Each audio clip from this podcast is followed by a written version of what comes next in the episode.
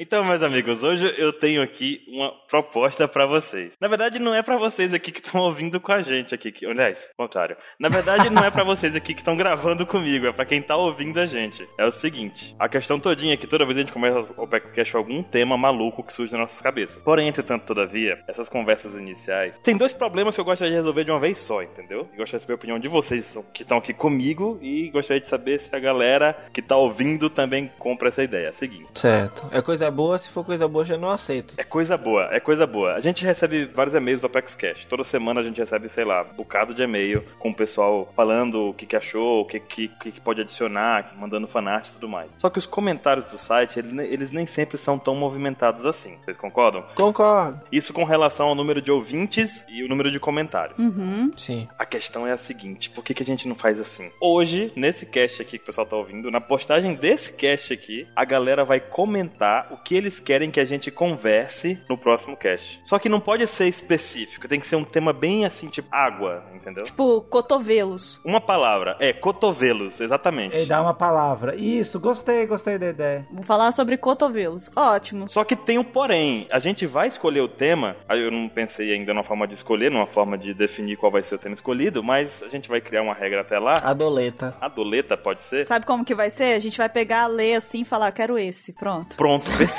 É um ótimo método de escolha. É sério, é um ótimo método de escolha. né? É bem eficaz. E a questão toda é que a gente só vai fazer isso se os comentários passarem de um número específico. Qual seria esse número? Não vem com 27, não. Não me vem com. É, 27 não, 27. Não vem com 27, não, porque Vocês o. vão perguntar pra mim? Só o cast do décimo Mugiwara lá, do próximo Mugiwara, já tem mais de 36 já. Então não pode ser 27. Espera que eu vou perguntar pra minha mãe, pra, pra ela dizer um número. Tá bom, 54. Não, tem que ter mais. Pera aí, eu vou perguntar minha mãe aqui. Pera aí, rapidinho, rapidinho, que eu pergunto pra minha mãe, ela vai dizer um número. Fala assim, mãe, fala um número. Manda sua mãe falar um número. Acima de 100. Pera aí, pera aí.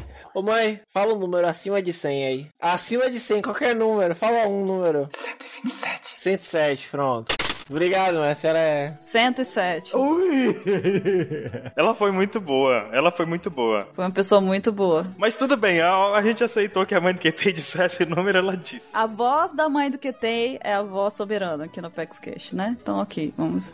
Não- nunca se desobedece uma mãe. É verdade. Se a gente atingir no mínimo 107 comentários, a gente vai escolher um- uma pessoa que falou algum tema maluco com uma palavra, ou um, um termo ou uma expressão, e vai começar o cast que vem com essa conversa. Ok, Então vamos limitar, então. Tem que ser uma palavra ou até no máximo quantas palavras. Porque senão depois vem gente querendo explicar, vai ficar um textão, vai que ser. Não, se falar 27 palavras não vale. Bora botar um termo ou uma palavra, porque tem palavras que são dupla. Não, duas palavras tá bom, gente. No máximo quatro palavras, que tal? Mesmo- E se for uma palavra dupla? Uma palavra tipo mão na roda. Então eu acho que no, no máximo cinco palavras. Acabou. Com cinco palavras, você consegue passar a ideia com cinco palavras. Ok, ok. Talvez a gente não consiga falar desse tema no próximo cast, porque talvez tenha algum cast já engatilhado, né? Exato, porque a gente tem o costume de gravar podcasts com certa antecedência. Então, ele vai. su- a sua palavra provavelmente vai aparecer daqui a algumas semanas. Mas se a gente escolher, ela vai aparecer. É, e aí quando a gente escolher, a gente lança aí outro número de comentários no próximo cast pra poder bater. A mãe do QT, se não tiver, aí vai ser outra mãe.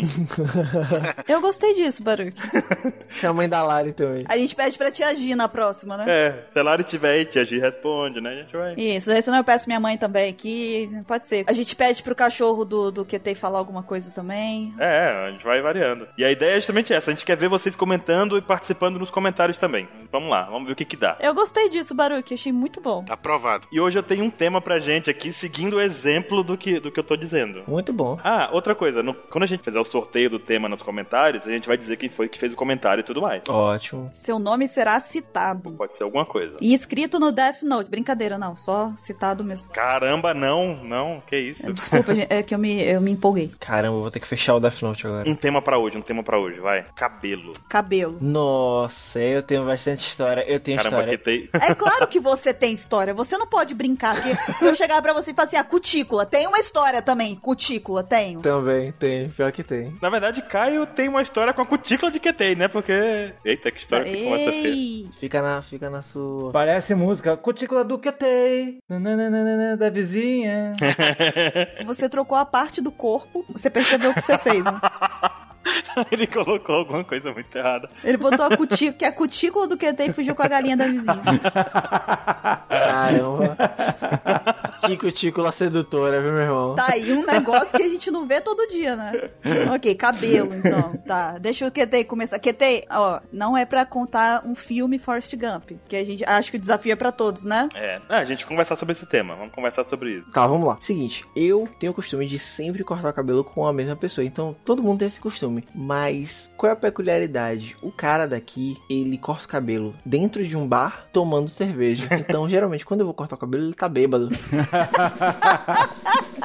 Ketei, por que você corta nesse cara, Ketei? Cara, aí uma vez eu fui trabalhar e, tipo, eu, quando eu tava lá com ele, eu falei, caramba, porra, ele hoje cortou certo. Graças a Deus, que milagre. Porque, tipo, tem uns horários específicos. Chega no trabalho, olha num espelho refletido no outro, aí vê a nuca, tá aquele caminho de rato cortado. Não, pior, tipo, a parte da direita tava mais baixa do que a parte da esquerda. Meu cabelo tava parecendo que tinha uma ladeira. Então, como meu cabelo é cacheado e, e ele seca, tipo, ele não é igual o da Buru que cai, tá ligado? Ele fica pra cima. Então, parecia que eu tinha um Everest de um lado da cabeça e o outro lado era só uma planíciezinha. Aí o pessoal passava assim a mão na minha cabeça. Eu, gente, o que que tem? O que que tá acontecendo de estranho? Que tem? Você já olhou seu cabelo? Eu Falei, não, gente, eu vim, eu vim trabalhar e só joguei uma água e tudo mais. Vai no banheiro e olha seu cabelo. Quando eu olhei meu cabelo, que tinha aquela montanha pra ser escalada, eu, caralho, eu nunca mais vou cortar o cabelo com esse cara. Meu Deus. Nunca mais eu vou cortar o cabelo com esse cara. Quando eu chego no mês seguinte, Tá cortando cabelo com o cara. não, eu agora não tô mais cortando cabelo com ele. Eu mudei o barbeiro e dessa vez, né, o cara cortando super massa. Já, já, tem, uns- já tem umas três vezes que eu cortei com ele, tava ótimo. Fui cortar há duas semanas atrás meu cabelo, ele cortou um pouquinho só a parte de cima e cortou muito a parte de baixo. Então parece que eu tô, sabe aqueles cabelo quadrado? Cara, eu tô desse jeito. Você acredita que eu tô desse jeito, Ketei? Cara, e não, e não combina comigo, tá ligado? Se combinasse comigo, ok, mas tipo, caralho, eu tô com com um cabelo nada a ver, eu tô indo e ainda tô pra cortar esse cabelo novamente porque não tem cabimento. Cara, a vida do QT é uma aventura constante, vocês já perceberam isso? Cara, eu só digo uma coisa pra você, Ketei. O vacilão foi você, porque o cara que tava cortando bêbado, você tinha que prestar atenção na bebida que ele tava tomando quando cortava o seu cabelo, entendeu? Igual o Frank, tá entendendo? Ah. Qual cerveja que foi aquele dia que ele cortou errado? Deve ter sido Antártica, sei lá, botou, uma, sei lá, proibida, tá entendendo? Devassa. Foi devassa. ah, deve ter sido cristal. Eu não entendo de cerveja, mas pode ter sido cristal. É cristal, certeza. Entendeu? Então, fica a dica, cara. Era só ter esperado ele trocar de cerveja, então pagava um drink de verdade pra ele, QT. Aí pronto. Qual é a cerveja boa que vocês indicam? Assim, Porque eu não bebo cerveja. Não bebo, eu também não bebo nada. A única bebida que eu bebo é tequila. Ah, a Heineken é boa, tem, se você quiser aquelas artesanais, tem a Baden-Baden, que é boa também. Tem, um- tem várias, tem a Corona, Corona é um amorzinho. Bururu a cachaceira. Temos alguém que conhece. Não, é cervejeira, cachaceira não. A Corona é boa, gente. Perona, cerveja perona. Vou ali tomar uma perona. Cerveja esperando fica negativo. O cara bebe e fica depressivo. Tomar uma perma, né? Eu sou um pepino do mar. Ai, que ótimo. Cara, olha aí a ideia, né? Podiam fazer uma cerveja com com o nome Perona, né? Que bebe já dá logo a bad, né? É bom pras be pra bad. Caramba, isso aí é cachaça, é pinga, é vodka, sei lá. Eu tô falando que é bururu a cachaceira. Qualquer bebida alcoólica, você coloca lá a Perona. Caramba, parece que a Bururu entende do assunto, né, Bururu? Ah, então, cabelo, né? Que aqui é a conversa a gente falar sobre cabelo. Continuando nesse ponto aí de, de, de, de cabelo, você já reparou que tem uns caras que tem uns apelidos estranhos? hein? Por sinal, tem- eu já vi um cara com um apelido de O Cabelo. Aí o cara era careca. Já vi. Que cruel, não? Ah, isso é normal. Se eu contar pra vocês que quando eu era pequeno, eu queria ser cabeleireiro, vocês acreditam? Não. Não, não mesmo. Hum. Eu conto, eu explico o motivo. Cara. Eu era muito pequeno, tive, sei lá, sete anos por aí, e a gente se mudou pro Mato Grosso. Tinha um salão que era, não lembro agora o nome dele, acho que era Nós, sei lá. Noia. É nóis. O cara tá loucão cortando cabelo. Um, um tá bêbado, o outro tá noiado, tá doidão. Era o nome do cara, vocês acreditam? Era Noi. Não, pior que o, o nome do cara era Nós, sabe? Vocês cortaram no mesmo lugar, né? Ele tá igual o episódio do, do Family Guy, que o Peter Griffin tá doidão, assim, com o cabelo todo espichado, os olhos regalados, assim, na noia, sabe? É o Bar Noia. Não, Aí. e o pior, assim, toda vez que a gente chegava pra cortar o cabelo, eu e meu pai, o salão tava sempre lotado de pessoas. E era tipo, não, eram cinco sofás de três lugares, sabe? Sofás de três lugares grandões, lado a lado, assim, e lotado de gente pra cortar o cabelo. E o cara cortava o cabelo super rápido, era 15 minutos o cara cortava um cabelo. Alguma coisa não tava certa aí, né? Aí, o que era engraçado, Ele cortava cabelo com o couro cabeludo junto, né? Ele... cara, ele cortava cortava bem, eles, né? Era um monte de cara lá que cortava bem e os caras ficavam conversando enquanto eu cortava. Eu achava legal ouvir aquela conversa, porque eu lembro que na época. Vai entregar a idade, hein? ca- É, eu tô, eu tô ficando calado aqui, eu tô gostando. Faz uns 20 anos. Um dos assuntos que os caras falavam devia ser, ah, então ontem eu cortei, o- eu tava bêbado, eu cortei o cabelo de um cara aí. Cara, talvez tivesse um lá. Acabei cortando uma orelha. Ficou um Everest parecendo. Mas o que acontece é que os caras, na época, não era, não era tão comum a pessoa fazer faculdade e tudo mais. E eles eram estudantes universitários. Então eles conversavam sobre o que eles estavam estudando. Tinha, tinha cara que fazia história, já vê que. Cabeleireiros O universitários. nível deles da noia era grande, né? Eram cabeleireiros universitários. Os Cavaleiros Universo. Eu, le- eu sou da constelação de história, é outro filosofia. Eu sou da constelação de Platão. Vem cortar o cabelo e estudar pra prova. Era muito legal cortar lá, porque eles ficavam conversando e a, histó- a conversa era muito boa, sabe? E eles eram realmente inteligentes. Você tá dizendo que os outros cabeleireiros não são inteligentes, é isso que você disse? Não, eu tô dizendo que às vezes a gente vai cortar cabelo e o cara vai conversando sobre assuntos mundanos, assim, ah, você viu Big Brother, entendeu? Futebol, futebol, coisa de. É, você viu futebol e tal, eu não sei porra nenhuma de futebol. Oi, diz que futebol é coisa de gente burra, ó. Barulho que Mas tá é. polêmico hoje. Caramba, velho. Ó, dizem que em salão assim só tem conversa cabeluda, tá? Ei, Ah, ah, ah. Essa ah. daí eu não vi chegando, essa daí eu não vi Oi, oi, chegando. oi! E meu pai sempre que ia pagar o cabeleireiro, o cabeleireiro tirava um monte de dinheiro do bolso. Eu falava, caralho, ele é muito rico, o cabeleireiro ganha muito dinheiro. Eu pe- Aí de- e eu, fiquei, eu saía do salão pensando, caramba, eu tenho que voltar aqui todo mês. Quer dizer que toda pessoa que tava sentada na cadeira, todo mês volta lá pra cortar o cabelo também. Todo mês ele tem o dinheiro certo, porque eu fiquei calculando essas coisas, pensando na vida assim, sabe? Aí eu cheguei pro pai e falei, pai, eu acho que cabeleireiro é uma boa profissão. Aí seu pai te deu um tapão na orelha e falou, não. Não, não diga isso. É uma boa profissão, sim, ora. Sim, sim, é uma boa profissão. E meu pai falou assim: é, é uma boa profissão, por que, que tu acha isso? Aí eu fui explicar meus motivos pro meu pai, né? Que, pô, o cara tá. Os caras eram todos inteligentes, passavam o dia inteiro conversando, o salão tava sempre cheio, eles estavam sempre com um bolso cheio de dinheiro. Então parecia um trabalho bom, sabe? Parecia um trabalho legal. É isso mesmo. Eu eu passo o dia inteiro conversando, mas não sou inteligente. Fazer o quê, né, QT? Não tem constelação correta, não tem as armaduras, fazer o quê? Aí eu falo, minha constelação de miçangas. Aí eu quero ser inteligente, constelação de miçangas. Tá vendo? Se você fosse cabeleireiro universitário, você tava, tava bem. Mas com o tempo passou, com o tempo essa vontade passou. Agora eu queria saber uma coisa: qual é a diferença de cabeleireiro pra barbeiro? O barbeiro faz a barba. Só a barba? Barba, cabelo e bigode. Ba- O cabeleireiro só faz cabelo. É só isso mesmo? Porque me contaram que cabelo é só o que tá acima da sua sobrancelha, tá entendendo? Assim? Cabelo, assim, não tá. Ah, Aham, o, ri- o resto é pelo, né? O resto é pelo, exatamente. Se tiver no- do nariz pra baixo é barba, tá entendendo? Entre o nariz e a, e a orelha é costeleta. Ah, então quer dizer que o que eu tenho na minha perna eu não posso chamar de barba. Não, não pode. Não, cê- na verdade, poder você pode. Agora, se vão te olhar com olhos de quem pensa que você é normal, que já não dá pra afirmar. Entendeu? Mas pode chamar do que você quiser. Quiser chamar de, de qualquer outra coisa, não sei, cal- cavanhaque, chama de cavanhaque, entendeu? Chama de barril. É, ó, tá aqui, ó, tá barril, ó, tá barril. Eu vou chamar minha barba de barril e o cabelo de Excalibur, pronto. Pronto. Quer dizer que então seu cabelo tá quadrado. Meu cabelo tá quadrado. Na verdade, ele tá, tá meio triangular, tá ligado? Você quer dizer então que você tá fazendo cosplay de Minecraft? É isso mesmo? Ah, Que miséria, que miséria. Ai, Senhor, perdoa essas pessoas más. A única coisa assim, eu tenho algumas histórias com cabelo, porque na minha fase de adolescência, eu, eu- eu cheguei a. Como algumas adolescentes passam por isso às vezes, não todas, mas algumas, eu fiquei numa fase em que eu achava que eu era uma pessoa rebelde. Eu sou rebelde. não, não esse tipo de rebelde, pelo amor de Deus. Ah, Enfim, não esse tipo de rebelde, no caso. Mas eu achava que eu era diferentona, eu era o Sasuke da vida, sabe? Eu era. Ninguém me entendia, ninguém. Eu sou incompre... eu sou misteriosa, eu sou gótica trevosa, enfim. Aí eu peguei um dia e durante um tempo eu fiz luzes e tal, e, e tudo bem, tava tudo certo. Aí. Cápsula do poder! nesse tempo você era loura ou você era. Não, meu cabelo. Eu nasci loira, mas o meu cabelo escureceu, né? Agora ele é escuro, é castanho escuro. Porque ela ficou trevosa. Eu não sei cronologicamente qual foi o nível de graduação do que foi sumindo, sabe? É, quando eu era adolescente já tava escuro, bem escuro. Aí o que que aconteceu? Eu fiz luzes na época, tudo bem, tudo certo com as luzes, ok. Só que aí um dia eu falei assim, cansei de luzes, quero inovar, né? Aí eu assisti um filme chamado Sexta-feira Muito Louca, com a Lindsay Lohan e a Jamie Lee Curtis. Aí eu peguei e falei assim, poxa, que legal o cabelo da Lindsay Lohan, eu quero fazer. Aí eu fui e levei. Quero. Quero fazer. Aí eu levei no salão e falei com a moça, moça, quero fazer, né? Apontei assim pra foto. Aí a mulher, ah, isso aí chama balaiagem, não sei o que lá, não sei. Eu, moça, não tô entendendo, só quero fazer. Aí sentei na cadeira, Já vou botar no Google, peraí.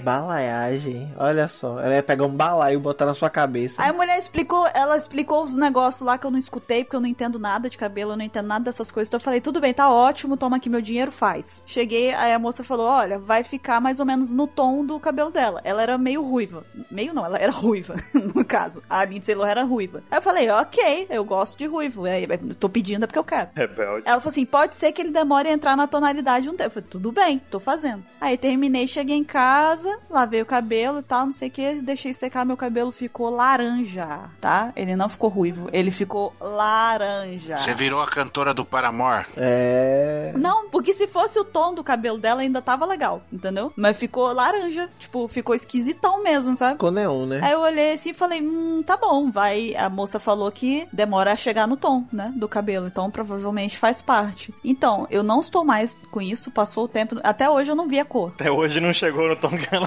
Até hoje não chegou no tom. Mas diz ela que chega. Eu tô esperando. Meu Deus do céu, cara. O pior é isso, porque assim, quando você faz um corte de cabelo, ele não tem mais volta, sabe? Cortou, você vai ter que aguentar ou vai ter que cortar mais baixo ainda, não é isso? É. Sim. Até chegar na zero. Não, na zero eu nunca cheguei, não. Não, mas se chegar na zero, você pode cortar mais baixo. Até o crânio, né? É, você, você faz o famigerado scalp. Quando chegar no osso, É, você arranca o couro cabeludo do cara com um machado. fica estilo Brook. Ei, outro dia eu vi um vídeo de um cara cortando o cabelo do outro com um machado e um martelo. Vocês viram isso já? Eu vi. Caralho, eu não, não quero me arriscar. Não, também, também acho que. Pode também inovar e pegar um, um estilo mais arcaico da- da máquina zero e pedir pra pegar cera fria, né? A pessoa pode passar assim e puxar também. Sim. Deus, Não pare com faça isso, pare com isso. Nossa, vamos, Pare com isso. vamos acabar com esse tema e vamos pro. Olha só, não, é, tem uma coisa que eu acho que é muito importante que as pessoas não sabem, que esse cara que tá em silêncio aqui, o Mr. 27, ele tem um ritual de cortar cabelo, que eu já sei disso, né, Mr. 27? Ah, é 27. Ele tem fases do cabelo dele. Eita. Tem a fase da lua, é 27. Ainda mais ele que tem o cabelo igualzinho do Scott Summers. É verdade. do primeiro filme do X-Men. Não, não, do, do desenho aqui do filme. aqui. Hum, De qual filme? Tá falando do X-Men Evolution ou do X-Men antigo? Do Whatever, tanto faz, é o do desenho que eu tô falando. Tem dois desenhos. Desenho, o X-Men, não Malhação. Então, é- então é o primeiro que ele tá falando. Deve ser. Não é o Malhação Evolution. É o tarararararara, Esse aí. tarararararara. O que, que tem? Explica, que- me le- relembre o que eu falei. Você tem fases, o seu cabelo não tem fases? É igual o Freeza, tem quatro fases. Meu Deus. Então, explica as fases do seu cabelo. Igual Freeza. Ele tem a fase espetado, ele tem a fase topete, Hum, topete. Johnny Bravo? ele tem a fase Scott Summer, Até agora a fase Brock, fase Johnny Bravo. Ah. tem a fase Scott Summer, e depois tem a fase mullet, ele vira uma borboleta no cabelo atrás. Rapaz, Mullet é a melhor. A fase Pokémon Butterfree. Quando eu conheci o Mr. 27, o cabelo dele tava na fase mullet. Aí mudou pra fase espetado, saiadinho. E hoje em dia ele tá na fase Scott Summer há anos já. Não, a última vez que eu vi ele tava espetado. Ah, não, mas aí depende do dia. Depende do dia. Ele tá assim há anos, mas depende do dia. É. É, tá. Tá.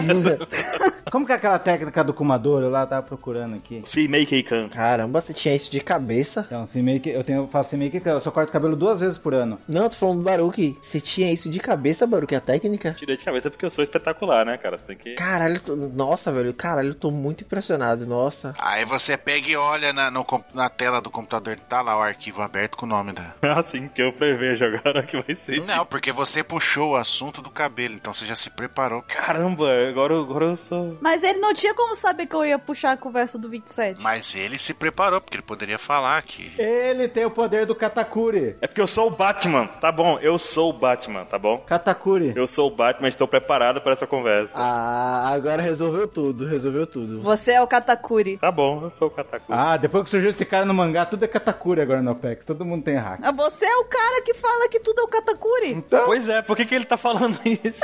Ele é o primeiro a falar. Porque roubaram a frase dele. Ah, o que, que você tava falando, 27? ele corta o cabelo duas vezes por ano. Duas vezes por ano? porque eu controlo o crescimento do meu cabelo. Eu falo, não, não cresce agora, cresce depois. É baseado no House, tipo, tipo Chopper. Eu uso Fox no cabelo. Shampoo Fox. É baseado na sua vontade, né? PF, daí ele, ele cresce lentamente. Aí quando passa, né, o efeito, aí ele puf, faz de vez. Aliás, falando em cabelo, eu tenho um amigo lá no meu serviço, o apelido dele é Cabelo. E o sonho dele é ele ter dois minutos no Pexcast. O que, que ele quer fazer em dois minutos aqui? Agora eu fiquei preocupado. Ele quer fazer, ele quer fazer perguntas pra ele mesmo e ir respondendo. Sei lá. O- E ele não vê um pire, que ele é louco. Perguntas que as pessoas fazem pra ele no dia a dia, né? Meu filho, você quer comer o que agora? Mais ou menos assim. Diz pro cabelo mandar um áudio pra gente no Ouvindo Pedrinhas, que a gente vai escutar ele tranquilamente, ele vai aparecer aqui. Ouvindo Pedrinhas? Tá, eu vou falar pra ele. Mas lembra ele que o áudio tem que não pode ser gravado dentro do banheiro, essas coisas todas, hein? Fala assim, porra, cabelo. Tem que estar com qualidade. Dá um jeito aí, né? Passa um condicionadorzinho aí, daí fica legal. É, exatamente. Vou falar. É, o sonho dele é, é participar do PaxCast. O sonho dele. Ele já tá participando. Eu- Ele tem sonhos tão Peculiares. De novo, peculiares. peculiares, Baru, que é essa palavra que eu tava procurando, era essa mesmo. Enfim. Ano passado eu tava com um problema com o cabelo, porque eu acabei esquecendo de cortar ano passado, na correria da vida. E no final do ano eu estava com o cabelo grudado na barba, que também não tava sendo feita. E eu virei uma bola, tá entendendo? Minha cabeça só- ficava só meus olhos de fora, assim, tá entendendo? Ah, você virou Gaimon. Cara, ficou terrível. Show baco. Aí um dia eu cortei o cabelo da parei a barba e as pessoas chegaram aqui de- da minha casa, elas falaram, quem, quem é você? É o O náufrago. que fizeram com o Baruque? Enquanto ele tava cortando essas coisas assim lá no salão, o pessoal falava: ah, tem um menino aí embaixo.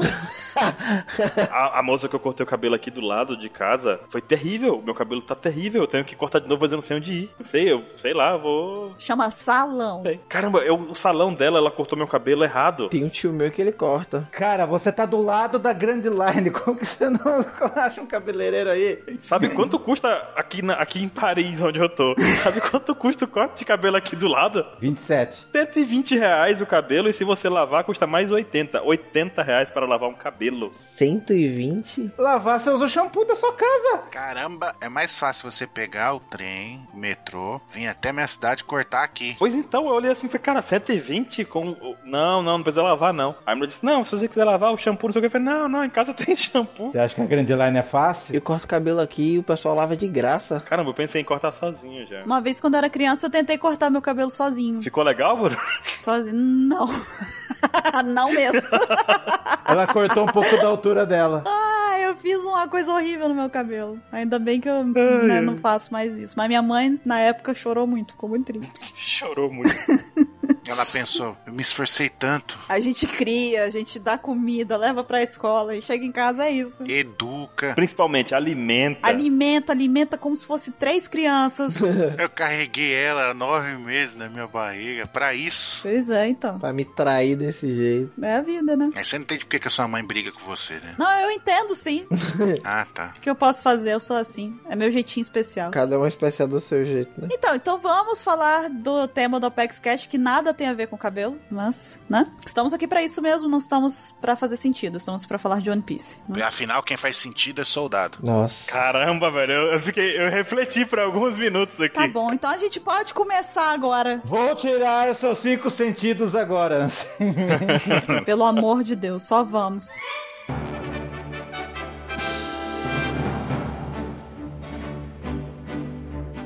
Olá, jovens! Bem-vindos a mais um Apex Cash. Eu sou a Bururu e eu estou aqui hoje com o Kitei, E eu bebo com o meu barbeiro. Ok. com o Ansem Não entendi. Ai, Isso vai ser piada interna, cara. Ai, ai. Com o Baruque Isso. e com o Mr. 27. yes! É impressionante como ele consegue sempre trazer alguma coisa diferente, né? Eu fico impressionada. Só faltou fazer o tic-tica. E essa semana nós estamos aqui para falar sobre os oceanos de One Piece. Mas antes de mais nada, vamos para a leitura dos e-mails cabeludos.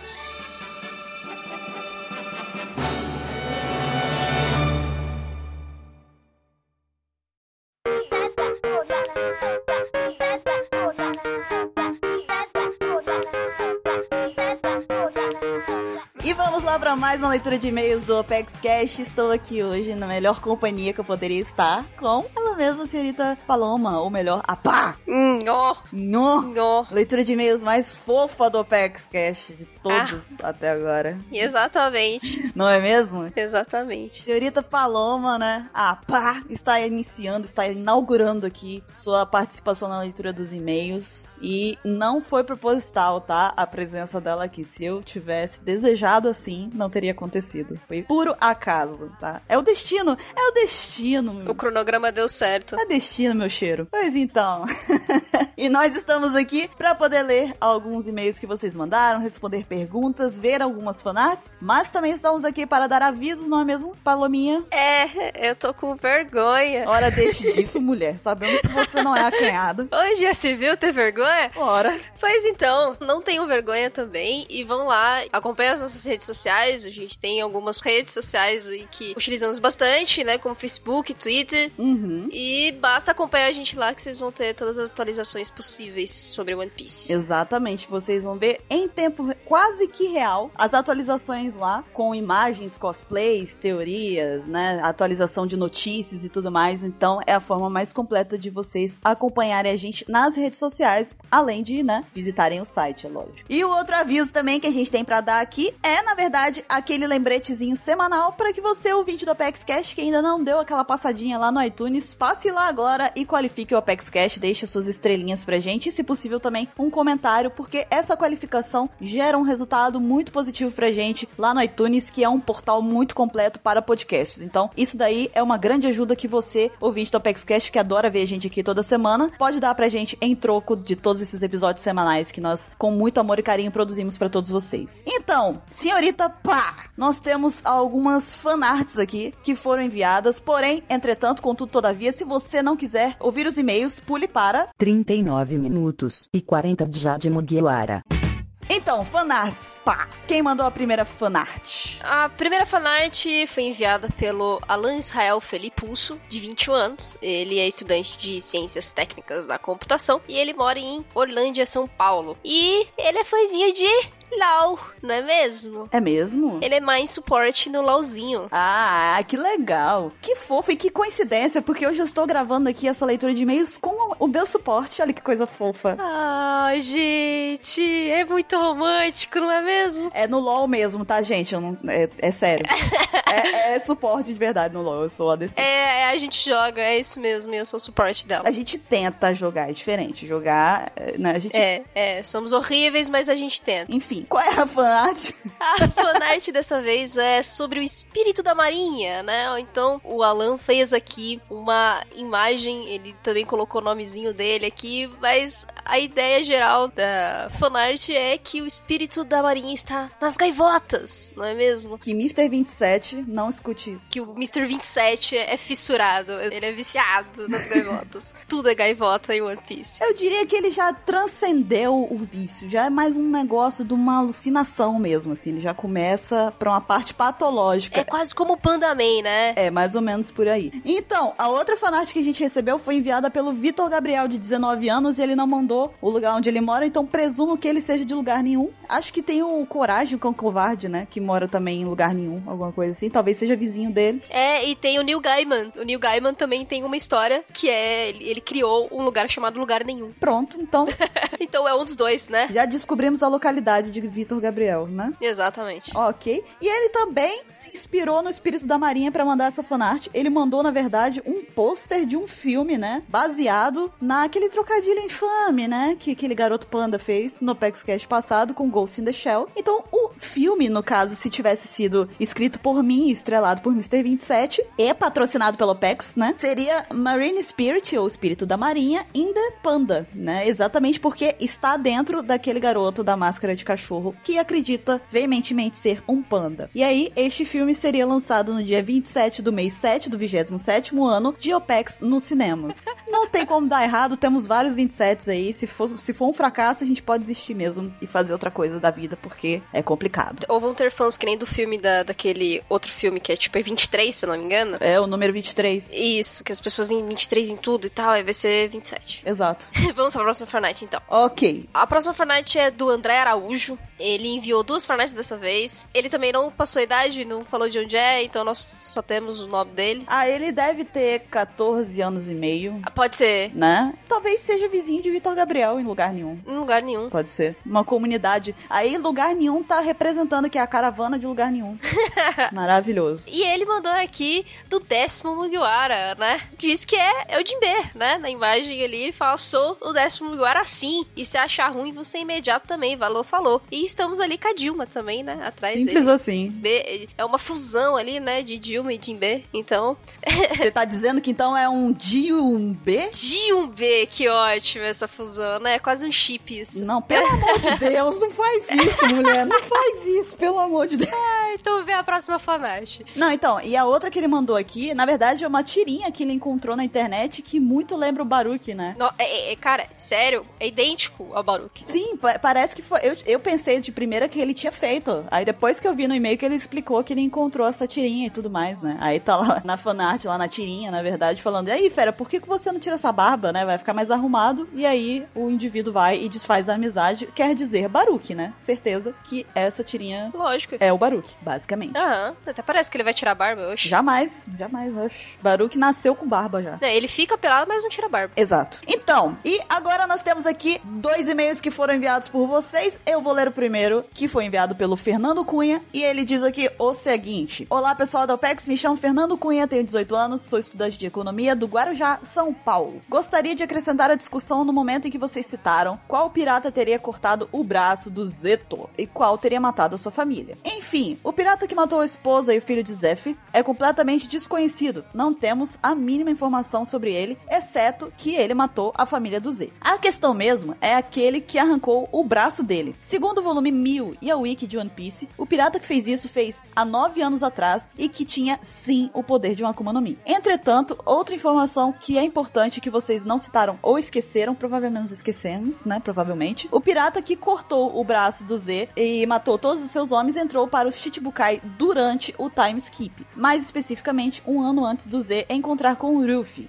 Sabendo que do Flamengo e Mihawk estavam na organização desde antes do Ruffy iniciar a sua jornada, tornaria incoerente ser um deles, e qualquer outro dos Chichibukais clássicos. Portanto, sobraram apenas três opções: Ro, Bug e Weevil. Certo, o Ro, nove anos atrás, provavelmente seria incapaz de ter a habilidade de enfrentar o Z, quem dirá cortar o seu braço. Se o Ro não conseguia cortar o braço do Z, acredito que o Bug menos ainda. Portanto, só nos sobra Edward Weevil. Se formos levar em consideração que no volume 1000 é dito que Kizaru entrou na marinha com 26 anos e nessa época o Z tinha 42, lembrando que o Z morreu com 74 anos, que é uma informação também da Wiki, portanto, o Kizaru teria entrado na marinha 32 anos atrás. O Barba Branca encontrou seu fim com 72 anos e somando mais dois o time skip e tirando os 32 do Kizaru quando ele entrou na marinha, temos que quando ele ainda era um jovem marinheiro, o Barba Branca tinha seus 42 anos e como o usuário da Pica Pica não me disse, o Evil lembra muito a força do velho Newgate em sua juventude, ou seja, com cerca de 42 anos de idade. O Kizaru viu que o Shirohige em seu auge, né, tava lá com seus 42 anos de idade, era bem forte, portanto, o Evil deve ter uma idade próxima a isso. Se retirarmos 9 anos, ele ainda teria cerca de seus 33 anos quando supostamente arrancou o braço do Z. Portanto, todas as datas e fatos batem fazendo assim com que a escolha mais óbvia para o Chichibukai que cortou o braço do Zef seja ninguém mais, ninguém menos que o Evil. Infelizmente, o filme Z não é canônico e não sabemos até que ponto devemos considerar o que está no volume 1000, mas espero que quando Oda for desenvolver mais sobre o suposto filho do Barba Branca, ele em algum momento confirme ou não essa informação. Abraços.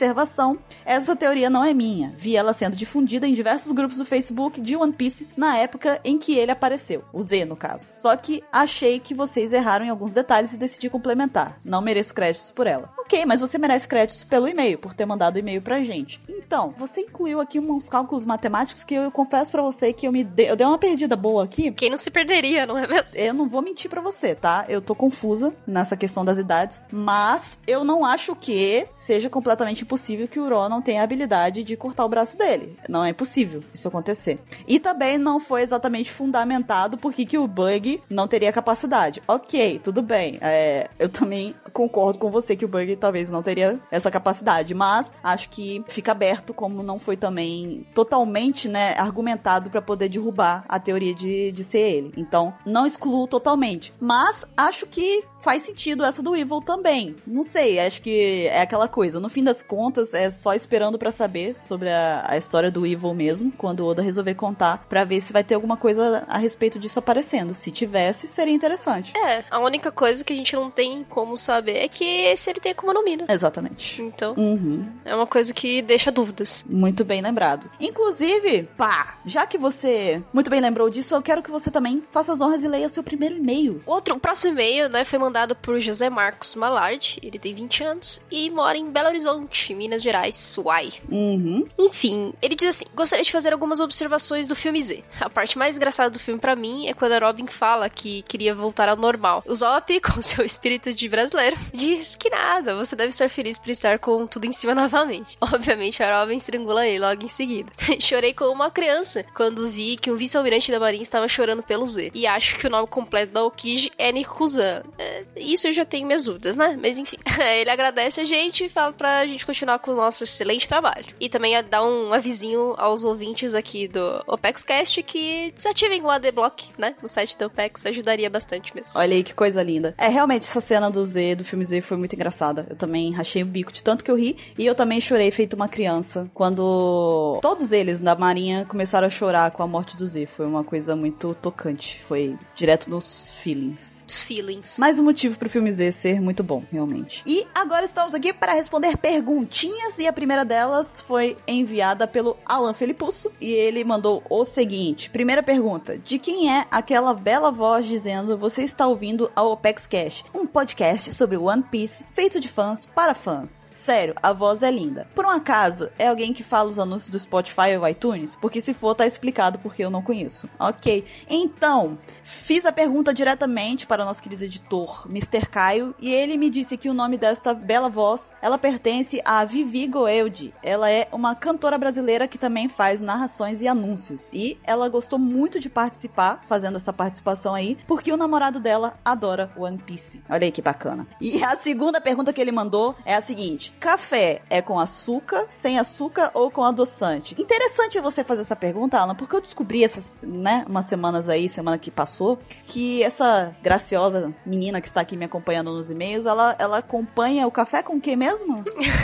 Com leite e Nescau ou Todd ou achocolatado em geral. Olha só. Então, acho que no caso dela, não é nenhuma das três opções. É achocolatado É. mesmo e leite. Exato. É porque assim, eu não tomo café, Só com leite, né? só com leite. Sim. É, eu não tomo café puro também, porque se eu tomo café puro, eu dou início a um vulcão dentro do meu estômago que começa a arder em todo o meu esôfago. Então eu prefiro evitar. Eu prefiro cappuccino. Então, cappuccino e leite com achocolatados em geral, eu tomo mais que água praticamente. Então eu compenso o café aí com cappuccino e leite com achocolatados. Nenhum deles usando açúcar, nem sem açúcar. É sempre sem açúcar, no caso, e nada de adoçante. Acho que no seu caso também, né, pá? Sem açúcar seria a resposta. Eu aqui em casa não ponho açúcar quando eu coloco café com leite e o achocolatado, né? Apesar que o café, meus pais, eles já colocam um pouco do açúcar na água, né? Uhum. Já vem um pouco com açúcar, mas aqui é açúcar, né? Não é adoçante e a gente não, não gosta muito também de café sem açúcar, não. Nossa, café sem açúcar é muito esquisito. Uhum. Fica tranquila, porque independente das nossas respostas aqui, nenhuma vai ser tão estranha quanto Baruque, que prefere café sem café, né? Ou seja, só a água fervida mesmo. Ok. Próxima pergunta, qual é a perguntinha que a gente tem aí? Pá! Foi o Gabriel Gomes que enviou essa pergunta pra gente. E ele mora em Minas Gerais, ele tem 15 aninhos. É um supernova? novinho, não é mesmo? E ele quer saber como que os tripulantes da OPEX eh, se unem pra gravar os casts, sendo que, né, a gente mora em países diferentes do mundo, olha isso. É verdade, do mundo mesmo. Não é nem do Brasil, é do mundo. É, porque a gente tem o Bushido, que tá lá no, no Japão também. Que tá lá no Japão. Exatamente. Então, Gabriel, é bem simples. A gente grava através do Skype. Eu e Paloma nesse momento. Estamos gravando, eu estou no Espírito Santo, ela está em Osasco, São Paulo, e nós estamos aqui no Skype gravando esta leitura de e-mails para vocês. Olha só que coisa maravilhosa que é a tecnologia, não é mesmo? Não é mesmo? Pois então, e nós já cumprimos com o nosso dever. Foi divertido para você, pá? Opa! Gostei! Opa! Foi divertido. Se divertiu? Ótimo. Então agora a gente vai botar ela toda semana aqui. Muito bom. Não, não, o ca... Oxi, oxi. E... e se você, ouvinte do Apex Cash, quiser aparecer também, participar do Apex Cash aqui na leitura dos e-mails, mande o seu e-mail pra gente, a sua pergunta. Pode mandar por e-mail, pelo perfil do ESC, tudo bem. É só você se identificar lá, falar o seu nome, sua idade, de onde você está falando. Mandar pra gente o que é que você quer perguntar. Você pode mandar também a sua fanart, pode mandar o que você quiser, um vídeo que você fez, enfim. Use a criatividade e participe como quiser. E agora a gente vai ficando por aqui, pá, porque temos que voltar. Eu tenho que voltar, pá, não no caso, mas eu preciso voltar pro tema principal do Apex Cash. A pá vai se despedindo por aqui, mas estaremos de volta logo mais, então. Até já, Até mais, gafanhotos. até mais e bom Apex Cash pra todos. Bom cast.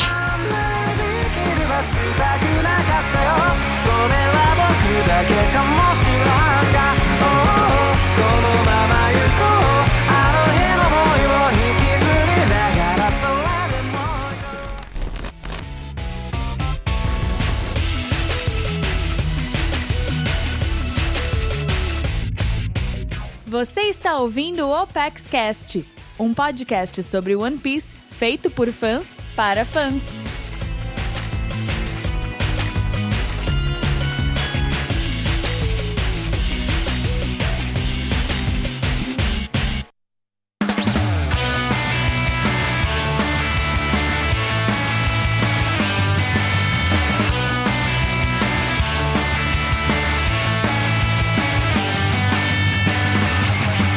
E Estamos de volta com o tema principal do Pex Cash. Estamos aqui para falar sobre os oceanos de One Piece. E a gente sabe que compreender como funciona a parte dos oceanos, a divisão deles e tudo mais, é um negócio que às vezes dá uma embolação na cabeça. Buga um pouquinho. É bem complicado. Então, para tentar facilitar um pouquinho, a gente trouxe aqui algumas informações a respeito de cada oceano desses daí, para tentar facilitar um pouquinho a visualização de como que funciona os oceanos em One Piece. E vamos começar falando do norte, que tem Sim, sim. Iniciando toda essa história dos, dos oceanos pelo North Blue, nós temos o início dele que foi em algum momento no, num passado distante, onde todo o North Blue foi conquistado pela família Vinsmoke, que agora tá tendo uma atenção muito maior nessa saga com a Big Mom na, na ilha Whole Cake, né? Então, o reinado cruel da família Vinsmoke fez com que todo o seu nome se tornasse um sinônimo de maldade. Porém, enquanto eles não governavam mais nenhuma terra firme, a família deu continuidade a seu reinado a bordo de seu reino flutuante da guerra. E, além disso, eles continuam mantendo seu status e sua influência de realeza desde sua época antiga até os dias atuais. Além disso, temos outro fato que foi a conquista das quatro nações. Apesar da perda de seu antigo império, a família Vinsmoke continua alimentando a sua ambição de restabelecer né, o governo do North Blue. E esse desejo é justamente a causa direta do famoso incidente conhecido como a Conquista dos- das Quatro Nações, onde os quatro reis dessas nações foram assassinados justamente por essa família. E outra coisa também que é relacionado é a lenda do Norland, o mentiroso. É uma das histórias, se não a mais famosa, né? Do North Bluff, né? Que todo mundo ali do North Bluff conhece essa história, né? Que conta a história do explorador Mont Blanc Norland, né? Do reino de Lebrun. que aconteceu há 400 anos atrás, né? Quando o Norland partiu para explorar a Grand Line, né? Ele ali como um grande almirante, tudo navegando por vários lugares, passando desde a de Vira, chegando até Jaya, né? Voltando pro, pro reino de Vinil, onde ele contou todas as sua- suas aventuras, jornadas, falando de que chegou até Jaya e viu a cidade de ouro, né? Eldorado e tudo, aquela coisa, né? E lá, o rei de Vinil Bacana esse rei, não é? Que é o reino de quem tem paralisia na boca pra falar. É, porque é, o nome do reino é LV New. Aí fica LV. Provavelmente não é essa a pronúncia, mas. mas Falaria livre, não.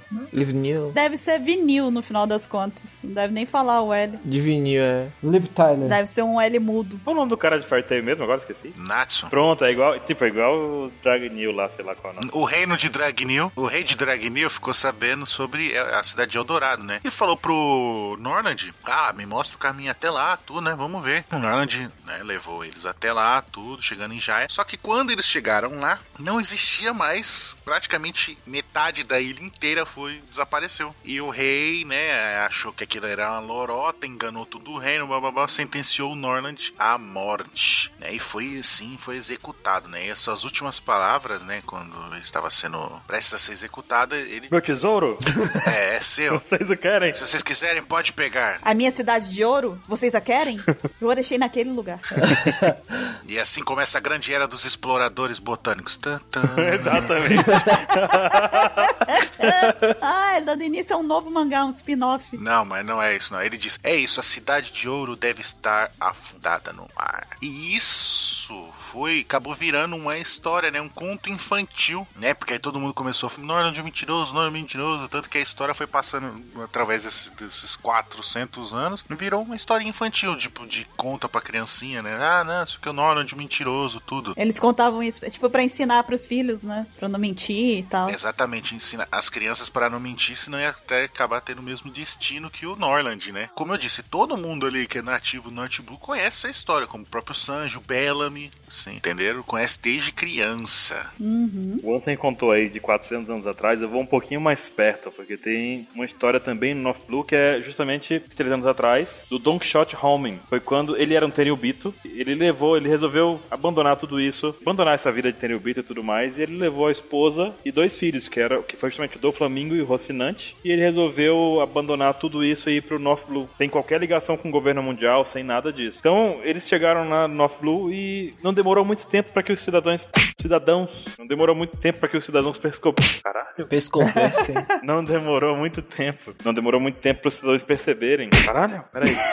Eita porra. Troca, troca, Nossa troca. senhora. Troca, troca, troca, troca. Chambliss, Chambliss. Não demorou muito tempo para que a galera descobrisse Ah, galera! que a família Don Quixote não tinha nenhuma imunidade diplomática, né? Então eles resolveram, a galera das- da- do North Blue resolveu caçar a família Don Quixote. E na verdade eles não foram só caçar os Don Quixote à toa, eles queriam se vingar de todos os males que, o Tenus- que os Tenubitos já fizeram com ele na vida, né? Então eles descontaram tudo nessa família. E essa perseguição toda dessa contra a família Don Quixote fez com que a esposa do, do Homem adoecesse e ela inclusive morreu, porque eles estavam vivendo numa casinha muito acabada, num lugar muito precário, a condição toda não tinha comida, sujo, e todo tempo sendo ameaçada pela galera. Era uma casa muito engraçada. Não tinha teto, não tinha, Tinha nada. teto sim.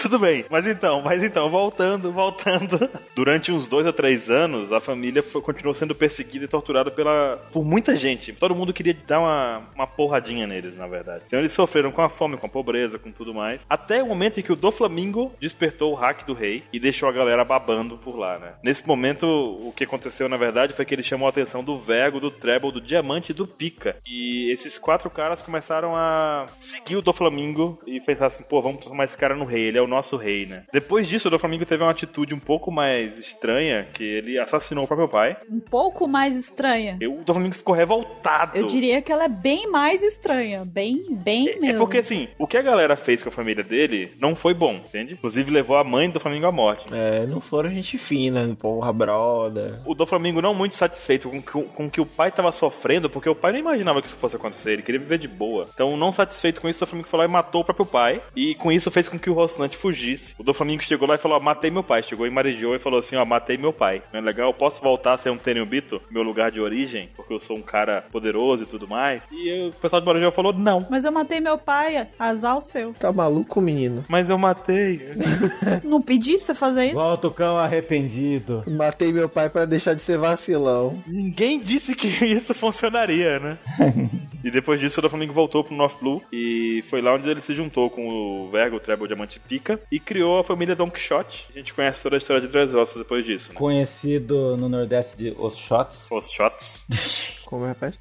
agora é só. E isso faz me lembrar de outra cidade do Norte Blue, aquela lá do Laula Flevens, que é 16 anos, da história atual. Ela era conhecida como a cidade do chumbo branco, que era um, mi- um mineral muito bonito responsável por enriquecer todo o país, bem como seu apelido como cidade branca. Uhum. Mas, um século antes do mercado atingir o seu auge, o governo mundial e a família real de Flevens descobriram que o tal mineral era venenoso quando exposto ao ar. Porém, eles decidiram não revelar esse segredo para dar continuidade à exploração do mineral e à sua venda. Isso me faz lembrar algum país, não sei qual. Ah, é só impressão. Isso é a impressão?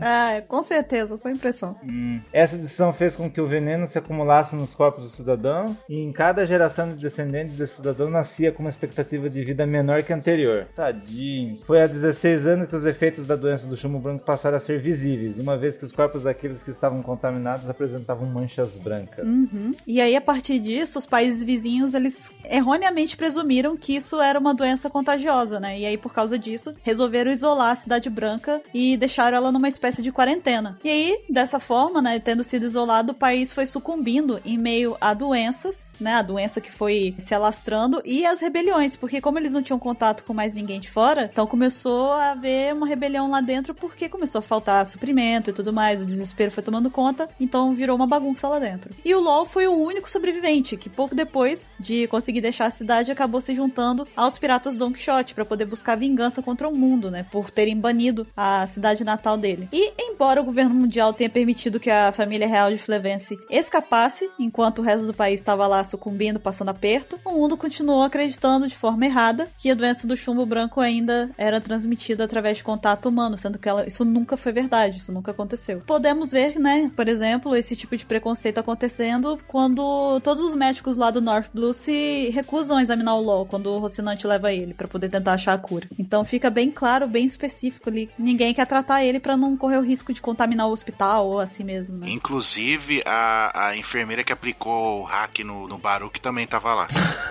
Caramba, Nossa. Lembra do videozinho? É, ressuscitou essa enfermeira, eu lembro.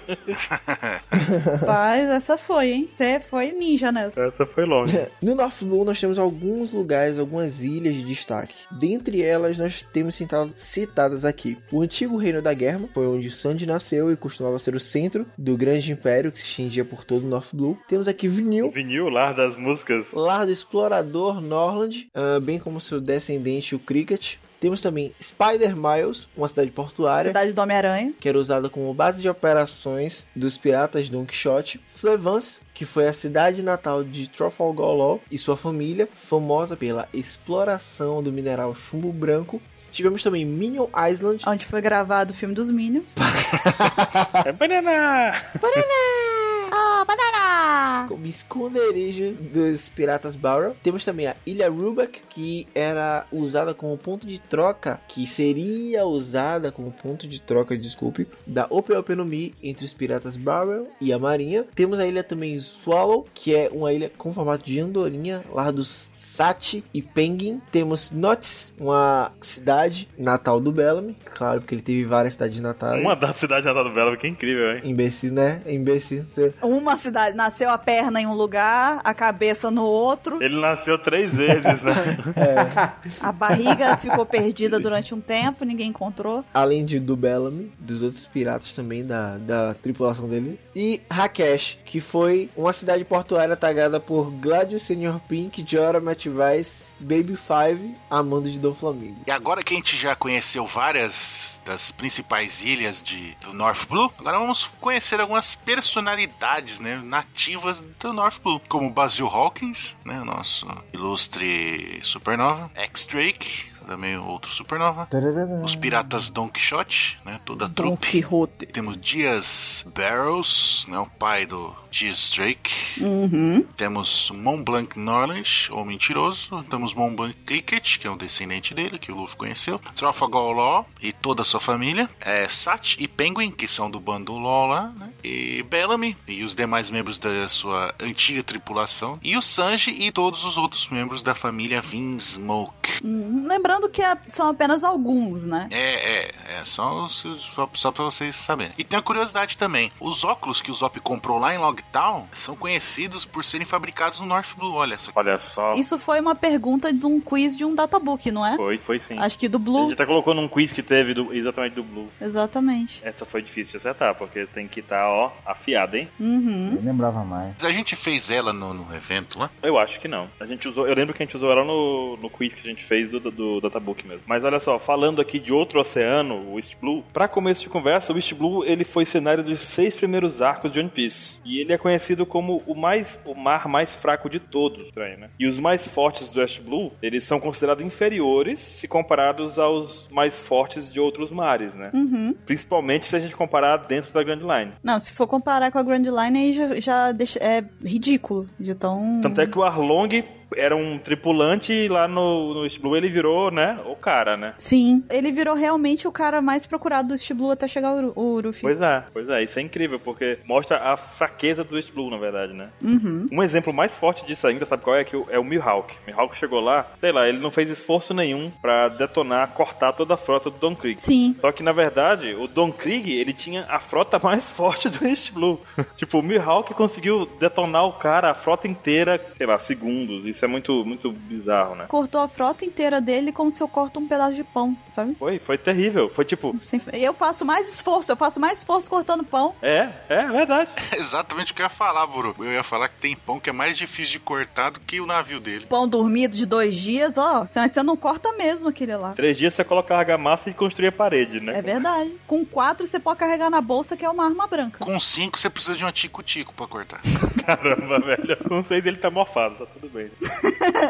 Aí fica tranquilo. O mais perigoso é, é cinco. Estão falando de almirantes aí? Teve vários. Quê? O Don Krieg foi um dos almirantes, né? Almirante. É. O Don Krieg é. Quando tem vários barcos, Ele é um almirante. o Orlumbus é um almirante, o Sai é um almirante, O Norland era um almirante. o Norland, o Chique. Hum, Ah, por que você falou isso, 27? porque ele quer ver o caos. Até o, o Barba Negra é um almirante. Agora ele é. Agora ele é, né? Não tinha parado pra pensar nisso. E aí o Don Krieg, o, o que tinha a frota mais forte do East Blue, foi derrotado pelo Mihawk. Não, não, tipo, Mihawk não derrotou o Don Krieg, ele derrotou o Don Krieg. Don- Derrotou a frota do Don Krieg. Don Kigre. Ele foi. Você me deixa. Eu, eu ouvi ele falar, aí fiquei quieto. Falei, não, ele vai continuar. Aí a Bururu. É ruim que eu ia deixar essa passar, é ruim. É muito bom. O Mihawk, ele, ele desen- quando ele desembainhou assim a, a- a espada, ele cortou a frota inteira. A frota do Mihawk caiu antes dele dar o golpe. Acabou. Nossa. Caraca, eu só tirei a espada, cortei a frota do cara. O mais irônico de tudo isso, dessa diferença de poder entre os oceanos aí, no caso do East Blue ser o mais fraco, é que o Roger é do East Blue. Então o Rei dos Piratas veio do oceano mais fraco, né, cara? E o segundo tá chegando lá também, né? E o Luffy veio daí também, né? É, cara, tá pensando o quê? Que é fraco e vai ficar por isso mesmo? Não. Uhum. Desde que tenha pão pra comer, pão, comer pão de três dias, menino. é a- Sucesso, meu filho. Você carrega vários pãezinhos lá dentro do navio, você tá seguro a viagem inteira. E realmente, como o Baruch falou, né? O East Blue foi o cenário dos seis primeiros arcos da história, então a gente tem aí algumas coisas que envolvem esse oceano aí, tido como um dos mais fracos. Eu não concordo que é o oceano mais fraco, porque nesse oceano fraco da East Blue tem a cidade lendária de Log Town. Como o pessoal pode falar isso? Como, Baruch? Explica. Que absurdo. Eu né? posso explicar, porque na verdade a gente já discutiu isso em outro cast. É porque Quem era o, o- o marinheiro que era responsável de proteger a cidade? Ah, mancada, hein? que vacilo, assim, que gratuito. Caramba, velho. É, foi o primeiro elogio do negócio. Foi gratuito. Mas diga, Baruch, explique. Não, eu ia falar daquele empreendimento. Na verdade, foi tudo uma ideia da Marinha pra fazer um empreendimento de vender bigodes do Roger, né? Depois da execução dele. Ah, é verdade. Por isso que o Longtop ficou conhecida e tudo mais, né? é verdade. Bigodes do Roger. Compre seu bigode do Roy. Lá foi a cidade do início e do fim, o local onde o Gold Roger nasceu. E há 24 anos, a cidade foi também o local em que ele foi executado. Bem como teve a plataforma de execução que recebeu as suas últimas palavras, que deram início à grande era dos piratas. Foi lá, hein? A grande era dos exploradores botânicos. Ah, eu prefiro a história do Guaxinim sobre o bigode. E o local se tornou um ponto de parada para todos os piratas que estão seguindo em direção à Grand Line. Durante algum tempo, a frequência de piratas na cidade diminuiu, com a chegada do tão fodão Smoker. Aí ele serviu pra alguma coisa, tá vendo? Agora que Smoker foi pra Grand Line, atrás do Ruff e seu bando, é bem possível que o Logtal tenha voltado a receber a visita de vários piratas, como costumava ser antes. Será? Cara, eu dou um voto de confiança pro Smoke. Ele é, ele é pastelão, mas ele tava fazendo o trabalho dele bem feito. Não, não usou Smoker, não. Não, não tô zoando, não. Tô dizendo que ele é um pastelão. Ele é um pastel de vento. Ele é o pastelão. Quem tá zoando o Smoke é a Bururu aí. Eu, o Baruch tá chamando o Smoker de pastelão desde quando pastel é, é coisa ruim, menino. Então, pastelão. É o que eu tô dizendo. Eu não tô, tô dizendo que ele é. Eu longe de... Não, então, eu tô te falando, eu tô te ajudando, Baruque, calma. Ah, bom, não, vamos, vamos. A parceria, vai. Pastelão é uma delícia, né? É, o pastelão bom, é. Pastel de vento, pastel de, de fumaça dessa, né? Por isso mesmo, Smoker sempre foi uma delícia. Ou quer dizer, não? Pastel defumado, é isso? Pastel defumado, isso mesmo, mano, que eu disse. É um pastel feito no vapor, gente. Então, aí o Baruque também até falou sobre o Arlong e tal, que era tido como o mais forte, né, antes do Luffy aparecer e tal. Teve isso, que, que envolve a história do, do East Blue, que foi a invasão dos tritões, né, na região. Há oito anos antes da história atual, né, do, do anime e tal, do mangá, o Arlong e a tripulação dele vieram da Grand Line com o objetivo de conquistar os mares. E aí eles resolveram começar pelo East Blue exatamente por ele ser considerado mais fraco. E aí o primeiro alvo, né, de- desse grupo aí, dessa tripulação pirata de tritões, foi o arquipélago Konami, onde fica a vila Kokoyashi, né, onde a Nami foi criada, né, não nasceu, foi criada. Qual é o nome do arquipélago? Qual é o nome? Konami, Konami. Konami da- da- do, do, Aí, do Metal Gear. Ah, o Oda jogava Konami. Caraca! Com a Nami? Ele jogava com a Nami, sério? Nossa. Ele tava conversando muito com o Togashi sobre jogos, né? É. Mas, né, o Luffy e a tripulação dele chegaram e impediram que o Arlong desse continuidade aos seus planos malignos. Malegnos. Malignos. derrotaram ele e resgataram a Nami de uma vez por todas. E depois desse incidente, o Luffy recebeu sua primeira recompensa no valor de 30 milhões de berries. E essa recompensa fez com que ele passasse a ser o pirata mais procurado do oceano naquela época. Agora a gente não sabe, né? Mas naquela E época. continua sendo, né? O Arlong era fraco, vocês acham? Não, De jeito nenhum. eu não acho ele fraco, não. Não, não. Não acho ele fraco. O negócio é que ele virou um pirata procurado no East Blue. No East Blue, a gente vai ver mais pra frente a questão das recompensas lá, a média. Mais pra frente a gente vai comentar. E a dele era extremamente alta pro East Blue. Então eu acho que é, é mais uma vez aquela coisa de que recompensa não reflete potencial, força, perigo, entendeu? Não, e aí eu, eu perguntei isso, sabe por quê? Porque a gente tava falando agora há pouco do Smoke. E o Smoke ele foi derrotado algumas vezes aí, mas ele foi derrotado por pessoas que são bem fortes. E a gente vê que o Arlong foi derrotado pelo Luffy no início da, da jornada. E a gente não considera o Arlong fraco. É um pouco. Vocês não acham isso um pouco confuso assim? Não, não é que. Não, não, não. Você tá, ge- você tá, você tá distorcendo. Não, tô não. Tô- eu falei exatamente o que eu queria dizer. Não, não, mas eu vou, eu, vou, eu vou explicar a situação que o pessoal acha que ele é fraco. Então o problema é que o pessoal viu. o- é mesmo o caso do Kid. Ah, ele é fraco? Ah, ele é fraco, é apanha de todo mundo. Mas o cara só tá pegando o cara casca grossa acima do nível dele. É lógico que ele não vai apanhar. É isso aí. Exatamente. Igual o, Sm- o Smoker. O Smoker não enfrenta cara meia boca, ele só vai enfrentar os caras parrudo pro, pro, pro nível dele. Se, se, se Smoker pega, por exemplo, O Smoke daria conta do Arlong. um Don Craig aí pela frente, aí ele vai vencer, meu irmão. Ele com certeza. O Arlong a gente considera fodástico, então. Fodástico não considero, não, mas forte eu considero. Pô, eu considero porque o Arlong ele conseguiu fazer um. um império no East Blue ali, né, cara? não, mas eu tô falando em nível em termos de força. Ah, de habilidades de batalha, né? Não é um império também, também não, não vai dizer que. É, aí fodástico não, mas é forte. É, também a gente não pode dizer que é um império. Ai meu Deus, tinha um império da China. É um tipo, tinha uma casa ali, um negócio tipo. Como, pô, o cara já tá achando. tinha um parque aquático, tá ligado?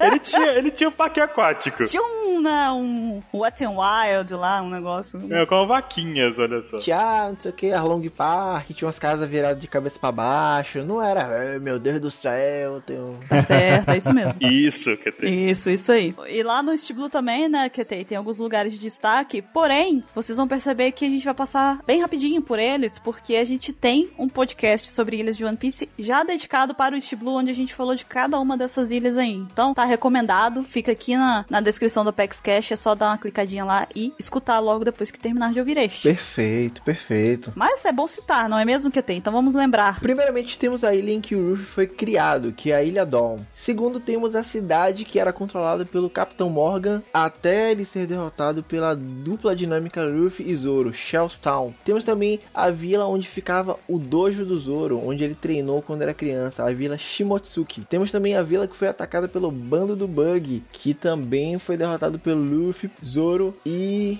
em conjunto com a ajudinha da Nami, que foi a Orange Town. Temos também a ilha com animais raros e exóticos, local onde o Gaimon vivia e acho que ainda vive. Baruque. Ainda vive e agora tem a namorada dele. Sim. Ah, verdade! História de capa. Ilha dos Animais Raros. Temos também a Vila do Zopo, local onde o Goenmeri foi construído, vira Syrup. Temos o restaurante flutuante mais famoso do East Blue, administrado pelo ex-pirata Zeph. Também foi o lugar onde o Sanji cresceu, que é o Barati. Onde mora o verdadeiro pai. O Barati, o Baramin, o Baranós. um Barati. é Paraty. Que merda! Um Barati. Paraty, é para nós. Para a nossa alegria. É, na- na- nesse ano novo eu fui lá. Eu e o Mr. 27, a gente foi lá, não foi? Qual é a música que toca na propaganda do Barati? Paraty. Para nossa alegria. Bara- Ai, Senhor Jesus, me ajuda. Temos também o lar da Nami e base principal da tripulação do Arlong, onde foi montado seu pequeno império, o arquipélago Konami. No seu Termas.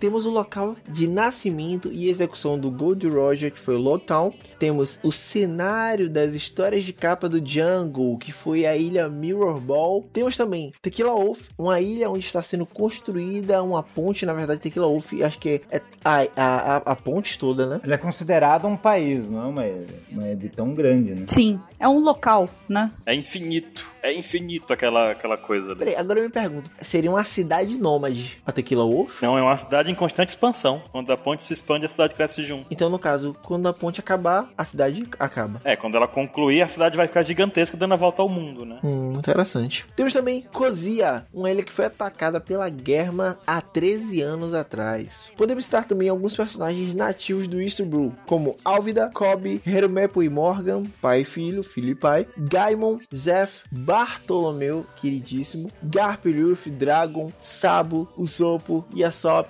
Nami, Belemerosan e Gold Roger. Aí a gente olha essas pessoas que são de lá e é o oceano mais fraco, cara. É. Só tem gente foda, o Dragon, o Sabo. Como assim? Porra, você olha pro Elmepo, pro Morgan, só tem gente foda, caralho. Isso é entrega da oposição. Só tem os maiores nomes, cara. Aí que tá, apa- aparentemente a galera que fica forte no East Blue vai desbravar o mundo. Eles nascem lá e vão pro mundo, entendeu? Aí o oceano em si fica relativamente pacífico. É, é, é até inteligente, né? Fazer isso. Nossa, verdade, olha só. Olhei, tô olhando. Não, presta atenção aqui, ó. Aqui, isso. Tô prestando. Isso, olha aqui. Onde? Peraí, me perdi. Ali, ali, Baruque, ali, ali. Ah, ok, ok, ok, ok, cheguei. Passou, passou, peraí. Baruque se perdeu, cara. Se perdeu na hora que eu tô apontando, ele tá olhando pra trás.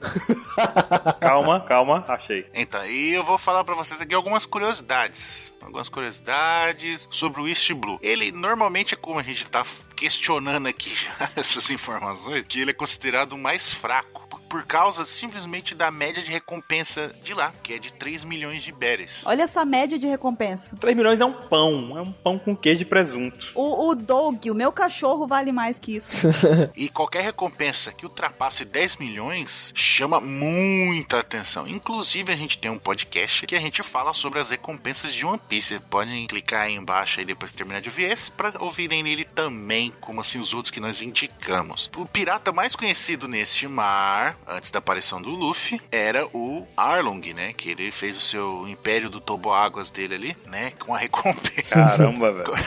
Ele era tipo o Beto Carreiro dos parques aquáticos. Exatamente. Beto Carreiro. Aí a Momo lá fazia tchá, gritava, né? Então, com a recompensa de 20 milhões de berries. Ou seja, era duas vezes mais do que o, o absurdo pro, pro oceano, né? E até onde se tem conhecimento, a maior frota que já existiu na East Blue foi do pirata Don Krieg. O cara deve ter levado a vida inteira pra criar aquela frota. Chegou o Mihawk com meio segundo, destruiu tudo. Cuspiu. Espirrou. Espirrou e falou: Eita porra, foi mal, man. Foi mal, foi mal. Ele deu um espirro, afundou. Construir uma frota envolve em, em coletar homens disponíveis e interessados em servir, construir navios, navegar por aí, né? Fazer todo o negócio. Tipo, é muito trabalho pro meu Hulk chegar lá e fazer puff. Vai lá, fez Lycroft. Pronto. Croft. Por falar em Croft, o espadachim mais bem cotado do East Blue é o Roronoa Azoro, certo? Justo. Aceito. Isso. Isso, isso.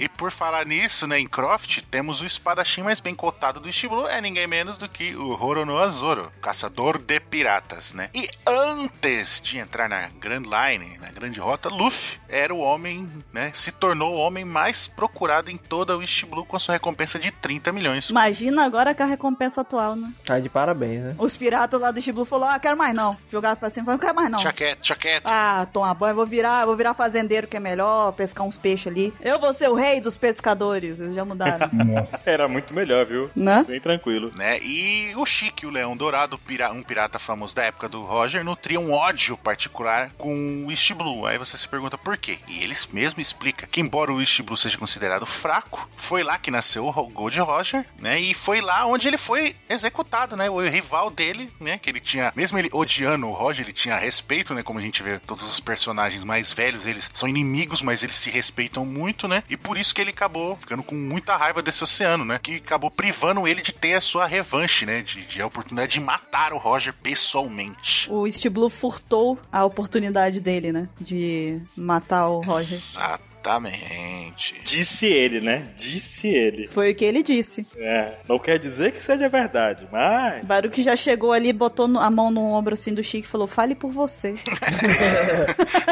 Eu vou matar ele! Maldito ladrão de kill. Ele roubou minha kill! Cara, eu faço isso no, no LOL. Aí, é. ó. Deve ser legal jogar com você, Baruque. Bando de Baruque safado. E eu jogo de suporte, então as pessoas ficam, eh, tipo, eh, felizes. tipo, muito felizes comigo. Então, quer dizer que o Baruque é o East Blue nos MOBAs, então é isso. Exato. Tinha que trocar seu nick, Baruque, lá no LoL. Bota East Blue. Vou colocar o Wist Blue. Vou colocar como alcunha, Baruque, o Wist Blue do MOBA. Uhum. É o cara que rouba kill dos outros, olha só. Eu cheguei para furtar a sua kill. Pior que é muito triste quando a gente faz isso, né, cara? Mas às vezes é, dá vontade. Às vezes faz por vontade mesmo, tá? Ah, Baruque, que pessoa excelente você é. Às vezes, né? Esse ADC não sabe fazer nada, eu fiz tudo aqui, aí pá, você mata ele. Pega kill, entendeu? Não, e ainda mata o cara ainda. Mata, deixa o cara morrer e depois pega kill, entendeu? Tem todo um tema pra, pra você sair, sair feliz. Mas então, é, a gente falou agora do East Blue, vamos falar agora do South Blue. Pra começar, uma informaçãozinha histórica aqui, que é o seguinte, a gente falou de, tri- eu falei da última vez sobre 33 anos atrás, com a família Don Quixote. Agora eu vou falar sobre 24 anos atrás, uma ilha chamada... Lá vai. É... Fala bateria. Baterila. A ilha é chamada, meu Deus, por quê? Meu Deus, Na ilha chamada Me Ferrei. na ilha chamada Baterila. Baterilha. Acho que é batéria lá. Baterila? Ah, é baterilha. Quando tem dois L's assim, é, é Elia. Tô imaginando no japonês falar. Baterira. Poderia ter batido. Baterira, é isso? Batedeira. Bateria. Batedor. Numa ilha chamada Batera, bate, Bateria, bat, ah, Alguma dessas opções que o Baruque falou agora. não, ilha chamada Batera. tá, tá, tá, tá. Chama de bar. Na ilha bar. Na ilha Bar, aconteceu o seguinte: a Marinha começou a suspeitar que o Roger poderia. Baterirá. Baterira? Baterirá. Ouviu o Google aqui. Ok. Então, na ilha de Baterirá, a Marinha começou a suspeitar que o Roger poderia estar prestes a ter um filho. Porque, pelas movimentações dele e tudo mais, falou, "Ele vai ter um filho. A Marinha é foda. Ah, tá andando muito pendendo pra direita. Tá com o filho. Fosse pra esquerda, era o quê? Dor de barriga.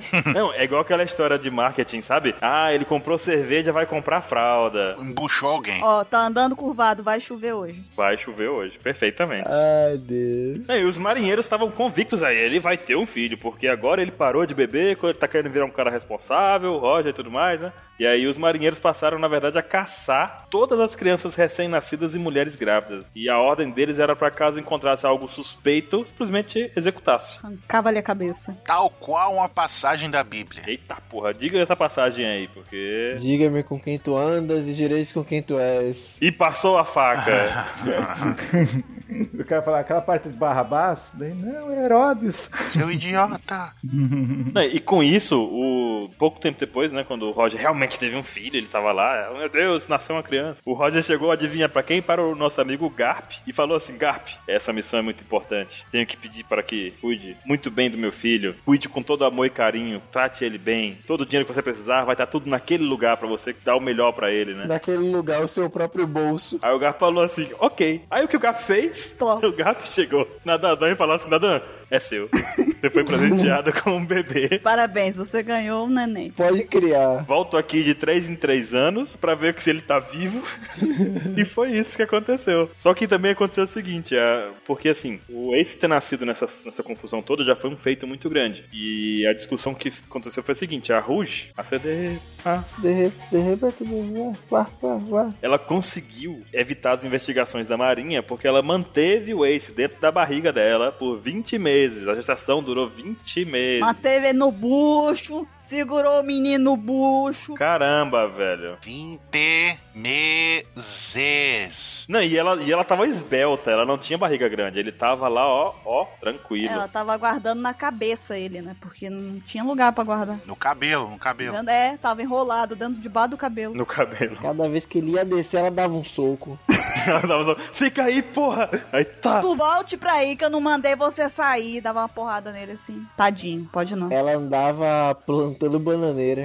Ô menino, fique na sua, que agora não é hora não. Tá frio aqui fora. Ela dava aquele passinho, porque ela chicotadinha com o pé assim pro chinelo sair só até metade do pé. Fala, menino, se você sair daqui, você vai, vai- vou botar você pra dentro de novo na chinelada. De joelho no caroço de mim, de joelho. Eu tô imaginando ela andando de cabeça pra baixo, que ele vai se confundir, vai subir, vai descer. Você imagina? Imagina se ela tá plantando bananeira e ele começa a nascer e a pessoa acha que é a cabeça dela. Caramba, imagina que a, a bolsa estoura, ela fala assim, não tem problema, ele não vai nascer agora, isso aqui tá tudo bem. Oi, nasci. E já, já nasce falando, né? Tá porra. E já saiu andando já. Ah, ficou 20 meses no ventre tá, pra nascer falando. Porque tem- faz a formiguinha aí falando, nasci, nasci. Não, mas uma informação interessante é que os, o ser humano tem uma gestação muito curta comparado aos outros mamíferos, não é? Tipo, o bebê humano nasce despreparado. Você tá falando que a Ruge era um animal, sem ser a gente? Uma elefoa? Não, que a, que a Ruge, ela tinha, ela, ela segurou o Ace até um período de desenvolvimento. O Ace já nasceu andando. Na verdade, não. Na verdade, não, Baruque. Tem muitos, tem muitos outros mamíferos que tem a gestação muito mais rápida. Cachorro. Não, eu não digo, em cra- em- não digo com relação cronológica de tempo, eu digo com como o bebê nasce, entendeu? Sim. Porque, por exemplo, os outros mamíferos, o bebê já nasce pulando, andando, fazendo já pra quatro. É verdade, é E verdade. o bebê humano, ele nasce se cagando e peidando e arrotando, entendeu? E chorando. É isso que um bebê humano faz. O Ace, nesse caso aqui, ele já nasceu dando pulos, entendeu? Com 20 meses. Ele já saiu usando Riken. Isso, já nasceu Akuma no Mi, mamãe. Mamadeira. Só que o que aconteceu foi que a, a Ruth, ela morreu depois do parto, porque, poxa vida, 20 meses é dose, né, cara? E o que mais? É. 12 meses já é um esforço absurdo pra mulher, agora imagina. Verdade. Não, e tem- o que tem de bebê prematuro nascendo com 7 meses aí, né? É verdade. E o Ace ali com 20. O esse já era bugado já. É, ele já veio, já veio peculiar. Já sei, ele usou a técnica do cabelo, meio que demora pra crescer. Ela usou no, no Ace. Olha só. Cara, é um mistério ainda. Você tá dizendo que você é irmão da Ruge, é isso? É isso que tá dizendo? Pode ser? Ok. Eu tenho o D. Mr. D27, é isso que tá dizendo. Mr. D27 e usa uma flor no cabelo. Portigas de 27. Imagina que lindo. Tá certo, usa uma flor no cabelo. Uau! Portigas de 27. Imagine um panda com uma flor no cabelo. Maravilhoso, cara. De vestido, desenho, por favor. De vestir. Vestido não. Nossa, E a mãozinha na barriga, porque, né, acabou de comer uma melancia, tá com a mão na barriga. merece o desenho. De 27 grávido. Não, e o Ace nasceu um ano e três meses depois da execução do Roger. Talvez a execução do Roger foi pra atrapalhar a busca da Marinha, mas fica aí, né, pra outra discussão. Olha esse Baruque plantando a treta e saindo, hein? É, rapaz. Que nem um bebê. Olha como ele faz. E assim como todos os outros oceanos, o South Blue também tem alguns lugares de destaque, não é mesmo 27? Tem reinos, tem ilhas, tem praias, tem resort, não. Tem. Bom, o que eu me lembro é daquele reino Breeze lá, Uhum, que a gente quase não viu, só que daquele barco que cai do Sky Peak, tá? Que é é de lá, né? sim. que veio aquele navio, né? A ilha Karateca lá, a ilha Karatê, que é a ilha do Tom e Jerry, Uhum. da CP6 lá, aquele cara pernudão lá, que lutava boxe. Sim, sim, é verdade. Que ele ficava dobrado dentro do trem pra caber. É, mu- muito interessante esse personagem. A ilha Centauria, que é o, dizem que o exército revolucionário batalhou pelo controle dessa ilha e ficou todo mundo feliz. Tem o reino Torino, local onde o Chopper foi enviado pelo Kuma. Onde tem um, um personagem que come muito, né? Hum. Quem? Que tem poder de garfo e faca, não é? Não é Torico? Torino. Ah, desculpa. Nossa. Eu confundi. Tem o reino que o hum, Baruque adora, o Bate... Batéria! Batéria. Nossa. Nossa. Lardie Ace Rouge, onde o Roger fazia suas visitinhas. Hum. Sempre que possível. Anala. Eu acho que ele foi só duas vezes lá, e olha lá. E Reino Black Drum, onde é o novo reino do Apple, né? Bem criativo o nome. Uhum. Parabéns pra ele. Botou um black ali. Pô, inovador. É. Mudou tudo. Veja que ele, pelo menos, se ele for original, não colocou Evil Drum, né? É um bom nome, é um bom nome. É nada. Ele pegou o reino de Dru e meteu um black ali e falou, pô, massa. Será que o, o Apple agora tem hack? Hack do armamento, por isso que é Black Drum? Nossa, nossa, claro. Claro, claro. Ok, faz Claro. todo sentido, 27. O hack dele é pegar uma lata de tinta e jogar nele mesmo. Eu acho que é mais fácil ser porque ele é gótico trevoso do que por causa disso. É mais fácil o cachorro dele ter hack do armamento do que ele ter. Nossa. Caramba. É mais fácil o hack do armamento ter hack do armamento e ele não. não, peraí, me embolei. É mais fácil a Miss Universo ter hack do armamento do que. Na verdade, o reino de Drum inteiro tá com hack e ele não tem, né? Tudo lá tem hack, menos Por ele. isso que é Black. Essa foi boa. Ai, que ótimo. O que mais? Você tem alguma curiosidade pra gente, 27? Você que é um cara conhecido das coisas. Curiosidade é sempre boa, hein? Ó, eu tô achando que, que o Soap vai. Depois dessa, todo mundo vai ter teorias que o Soap pega cada. Pegou o óculos lá do North Blue, agora no, Sou- no South Blue pegou o revólver usado por Mr. 5, um novo modelo produzido lá. Vocês lembram disso? Não. Tinha aquele revólver lá que ele assoprava lá. Eu não lembro, não. Ele usava um revólver? O Mr. 5, sim. Ah, e foi produzido no South Blue esse novo modelo. Que legal. Foi, foi. Eu acho que o Soap vai ter armas de todo mundo. Ou não? Nada a ver. Seria interessante. Seria legal. Você tá dizendo que o Sop vai ter uma coleção igual a do Oda, é isso que você tá dizendo? Por aí. Olha que manhã. Imagina que legal. Você tá dizendo que o Sop vai usar armas de fogo, do tipo pistolinha. Ó, hein? Pistolinha. E, ó, e essa ilha tá um lugar muito interessante aqui que o Ansem vai chegar, meu brother, aqui, ó. Hum. Diz que nós vamos ter uma ilha famosa para suas artes marciais, que é a Ilha Karatê. O que que você acha? Bem, Eu acho que ela nunca vai aparecer assim como não apareceu o Dojo Tritão. Pô, você é injusto. Mas que nome maravilhoso, né? Ilha Karatê. Ah, ok. Karateka Shimpato e Yamazaki. Original. Criativo. Provavelmente perguntaram, pegaram pro Apple e falou, cara, como é que a gente chama aqui? Ah, é o quê? Ah, a gente tem arte... Ah, Karatê. A gente treina Karatê aqui. O que, que, que, que você sugere de nome? Ele deve ter falado assim, Black Karatê. Aí o pessoal, "Ah, não, vamos botar só Karatê. E você lembra dos personagens que nasceram nesse, nesse sul azul, Bruru? Não! Então eu te falo, o Ace, o Frank, Frank. a Bonnie, o Kid, o Killer e o Inazuma. Killer, killer, killer. killer. Olha só, hein? só nomes também interessantes. A Bona e o Ace nasceram no mesmo. No mesmo... Hum, casal. Ah. Ah, não! Vai embora, Baruque, sai daqui. Pronto, já, ele já foi embora. O Baruque já foi. Esse Baruque aí já foi. Tudo bem agora. Sai daqui, Dark Baruque. Sai daqui. que barulho. então, e agora a gente pode seguir nossa viagem em direção ao West Blue? Sim! Não, Não, então a gente deixa Ansem pra trás e vamos pro West Blue. Caramba! tá bom, vou embora então. Tchau pra vocês. Não, Ansem, vem cá, você é legal, fica comigo. Então, Tá bom. no West Blue também tem algumas coisas históricas interessantes. E a primeira delas é aquela historiezinha que a gente já conhece muito bem envolvendo a Labum e os piratas Rumbar, né? Há 52 anos. Cujo capitão é da raça dos tatuados. Sei! É, exatamente. Muito importante frisar. É importante lembrar isso aí, que é uma informação corretíssima. Ele não é, ele não é um ser humano, ele é uma raça diferente que nasce tatuada. Aham. Essa racinha. Então, há 52 anos antes da história atual, os piratas Rumbar, liderados pelo capitão Calico York, navegavam pelo West Blue, quando se depararam com um bebezinho baleia que tinha se perdido. Oh. O Brook chamou aquele bebezinho baleia de Labum. Já pensou se ele chama de Black Bebê Baleia? Ou se o Apollo tivesse conhecido, era Black Baleia. Ai, ai. E daquele momento em diante, surgiu uma amizade entre os piratas e a Labum, ou Olabum, né? Mas, conforme a tripulação foi se aproximando da Grand Line, os piratas Rumbar tentaram convencer Labum a ficar no West Blue. Por quê? Porque era um lugar muito perigoso, mas essa baleiazinha Serelepe Pimpona ignorou os pedidos de Brook e seus companheiros e foi atrás deles, atravessando a montanha russa. É, russa. Montanha russa, tá certa, bro. Baleia lá. "Uau!" aretusa, vomita, o negócio é uma bagunça. Não. É. Atravessou a montanha reversa atrás deles. Ao perceber o quão perigosa era a Grand Line, já, eles já sabiam, né? Mas é, lá chegou lá, percebeu, pô, é mesmo realmente perigoso. É foda, hein? É porque nem. Caraca, e não é verdade que é perigoso? Rapaz, não é que Não é, é. que, não é que todo mundo tá falando a verdade, que coisa intrigante, não.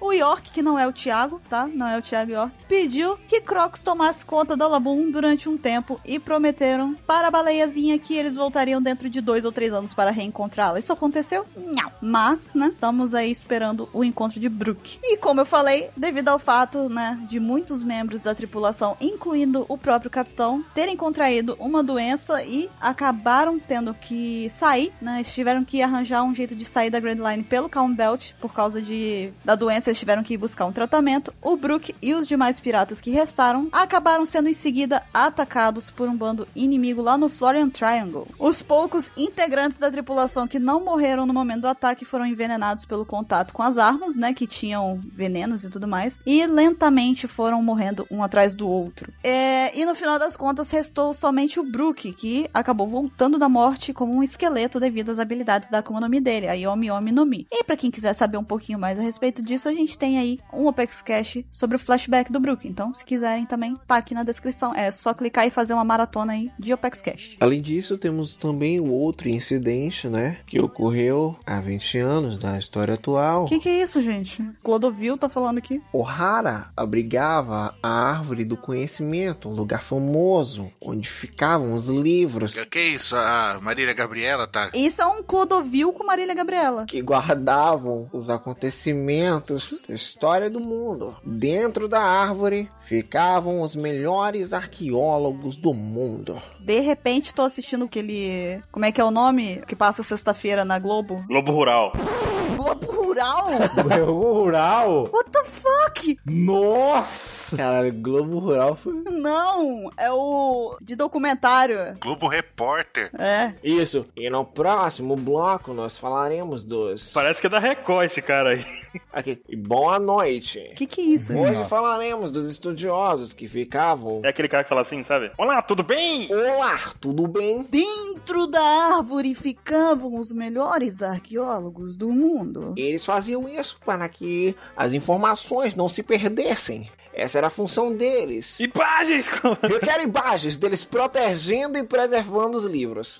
Isso era agora, vamos lá. Então, há 22 anos, 22 anos antes da história atual, esses arqueólogos ousaram iniciar uma pesquisa relacionada ao, ao século perdido, que é, no caso, o espaço em branco da história de One Piece, que abrange cerca de 100 anos, que até hoje permanece sem, sem que, com que a população saiba o que que aconteceu no século perdido. E essa pesquisa, ela é proibida, ela é completamente proibida, na verdade, pelo governo mundial. Quando as pesquisas, quando eles iniciaram essas pesquisas e essa pesquisa foi descoberta pelo governo, ele ordenou que toda a ilha fosse destruída utilizando o Buster Call. A única sobrevivente de O'Hara foi a Nico Robin, e seu conhecimento acerca do idioma do Poneglyph significa que ela era a única capaz de trazer todo esse conhecimento à tona do século perdido, bem como a única capaz de reviver as armas lendárias. Então, a partir daí, ela começou a ser caçada pelo governo mundial e foi apelidada carinhosamente de a criança demônio. Por conta disso, ela teve toda uma vida de dificuldades para atravessar. Uhum. Cara, deixa eu dizer um negócio. Tem muita criança que eu conheço que era chamada de criança demônio quando era Ah, nem por isso conhecia idioma diferente, né?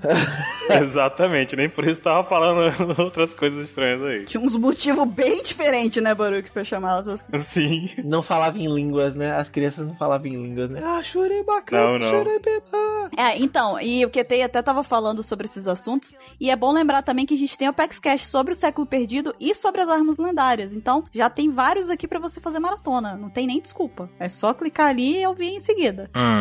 E outra coisa também que aconteceu na West Blue foi, né, sobre o o Capone Bege e as cinco grandes famílias do Oeste. Né? Em algum momento da sua vida, Capone Bege se tornou o líder das cinco grandes famílias do Oeste, a maior organização mafiosa de todas, relacionadas ao submundo, tudo ali no Oeste Blue. Ele ficou rapidamente conhecido por ter derrotado os outros chefes das outras famílias rivais, né, das famílias mafiosas, e focando somente no líder em si, né, nem, nem atacando os, os, os capangas relacionados a ele. Porém, o que, que ele fazia? Além de ele matar o, o líder, ele roubava todo o dinheiro e itens preciosos da, da organização que ele acabou de derrotar. E com isso, ele acabou acumulando muitos inimigos. Mas ele conseguiu se livrar de todos eles, né, usando seus poderes da Akuma no Mi, a Shiro Shiro no Mi. O Capone, finalmente, depois de conquistar tudo ali e tal, ele se cansou dessa vida de ficar apenas ali no West Blue e decidiu seguir rumo à, à Grand Line. Ele se tornou um pirata. E os métodos que ele utiliza como pirata não mudaram. Também não mudou depois que ele, que ele entrou nessa vida da pirataria.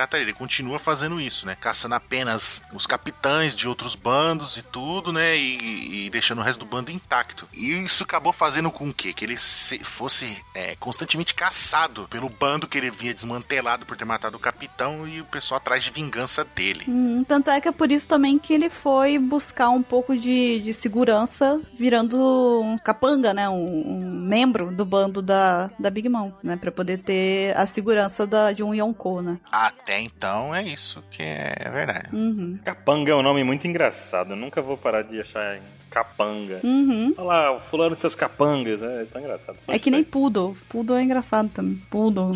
Sabe outro nome que é engraçado? Buço é muito engraçado. Fala assim, eu tô com o buço suado. Não tem como você falar isso sem rir, sabe? O Ruff fala. O Luffy fala o 27 pessoas também. O buço. Bussou hack. Eu sou o Koga! O Bussou Koga e tá lá.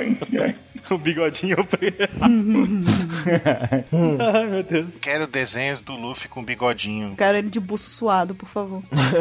Ai, ai. Mas então, lugares de destaque aqui do West Blue. Nós temos aqui, como já dito, O'Hara, que é o lar da Nico Robin dos arqueólogos que estudavam o século perdido e tudo mais, e foi destruído pelo Buster Call. Aham. E Luz é o país governado por Talassa Lucas. Talassa? Talassa, falei certo. Falou certo. Ele acha que fala errado. É, afiliado do governo mundial. Eu achei que fosse falar o contrário. Tassala Lucas. tá? É Faz o nome é sertanejo. Verdade. Temos também Trilha Bar, que é a ilha convertida em navio gigante que pertence ao Gekomoria e fica localizada lá no Foreign Triangle Agora, né? Agora ela tá lá. agora. Tava onde antes? No West Blue. É verdade.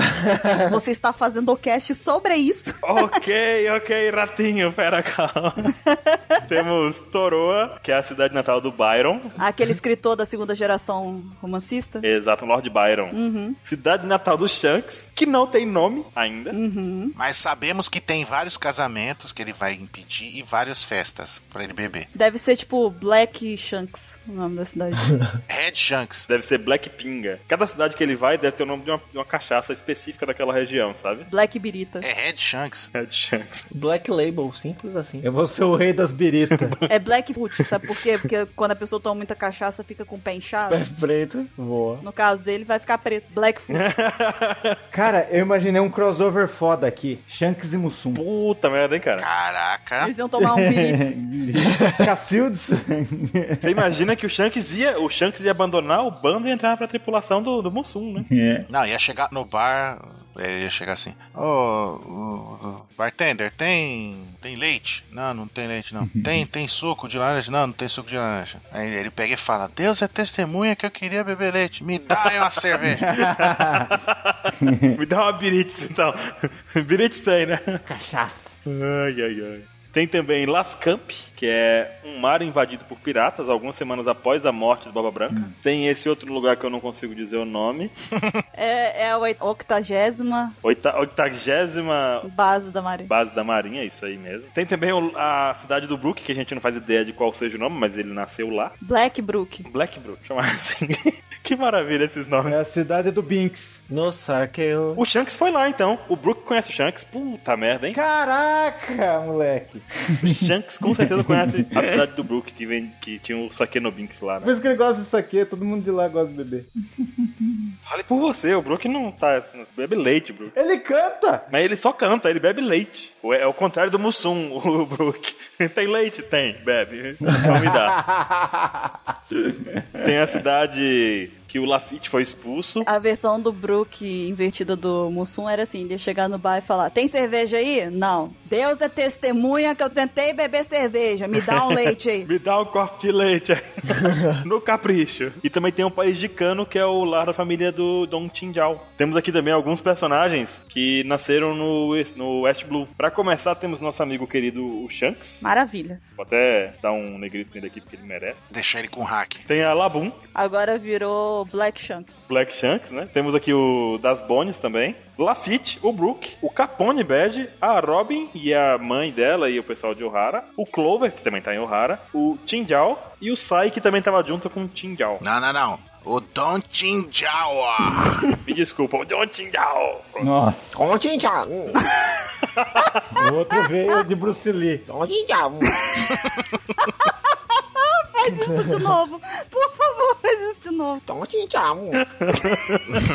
Vocês são muito bestas, cara. Eu lembrei daquele boneco japonês. Não tem um boneco japonês com a mão? É o Ketei. Vocês lembram disso? Não. Não. Não é que o japonês com a mão, foi um Google. O japonês com a mão.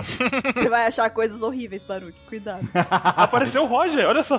Com certeza não vai aparecer o Shanks, né? Eita, apareceu um status estranho aqui. Um negócio estranho aqui. Eita porra. Fecha, Baruque, fecha, Baruque. Eita, fechei. É isso que dá navegar no Google com Safe Search. Desativado. Exatamente. Vocês lembram desse boneco? Ah, sim. Esse, esse, esse boneco era muito engraçado. Fala aí, fala aí. Dá o Tinjal de novo. Ontem já. hum.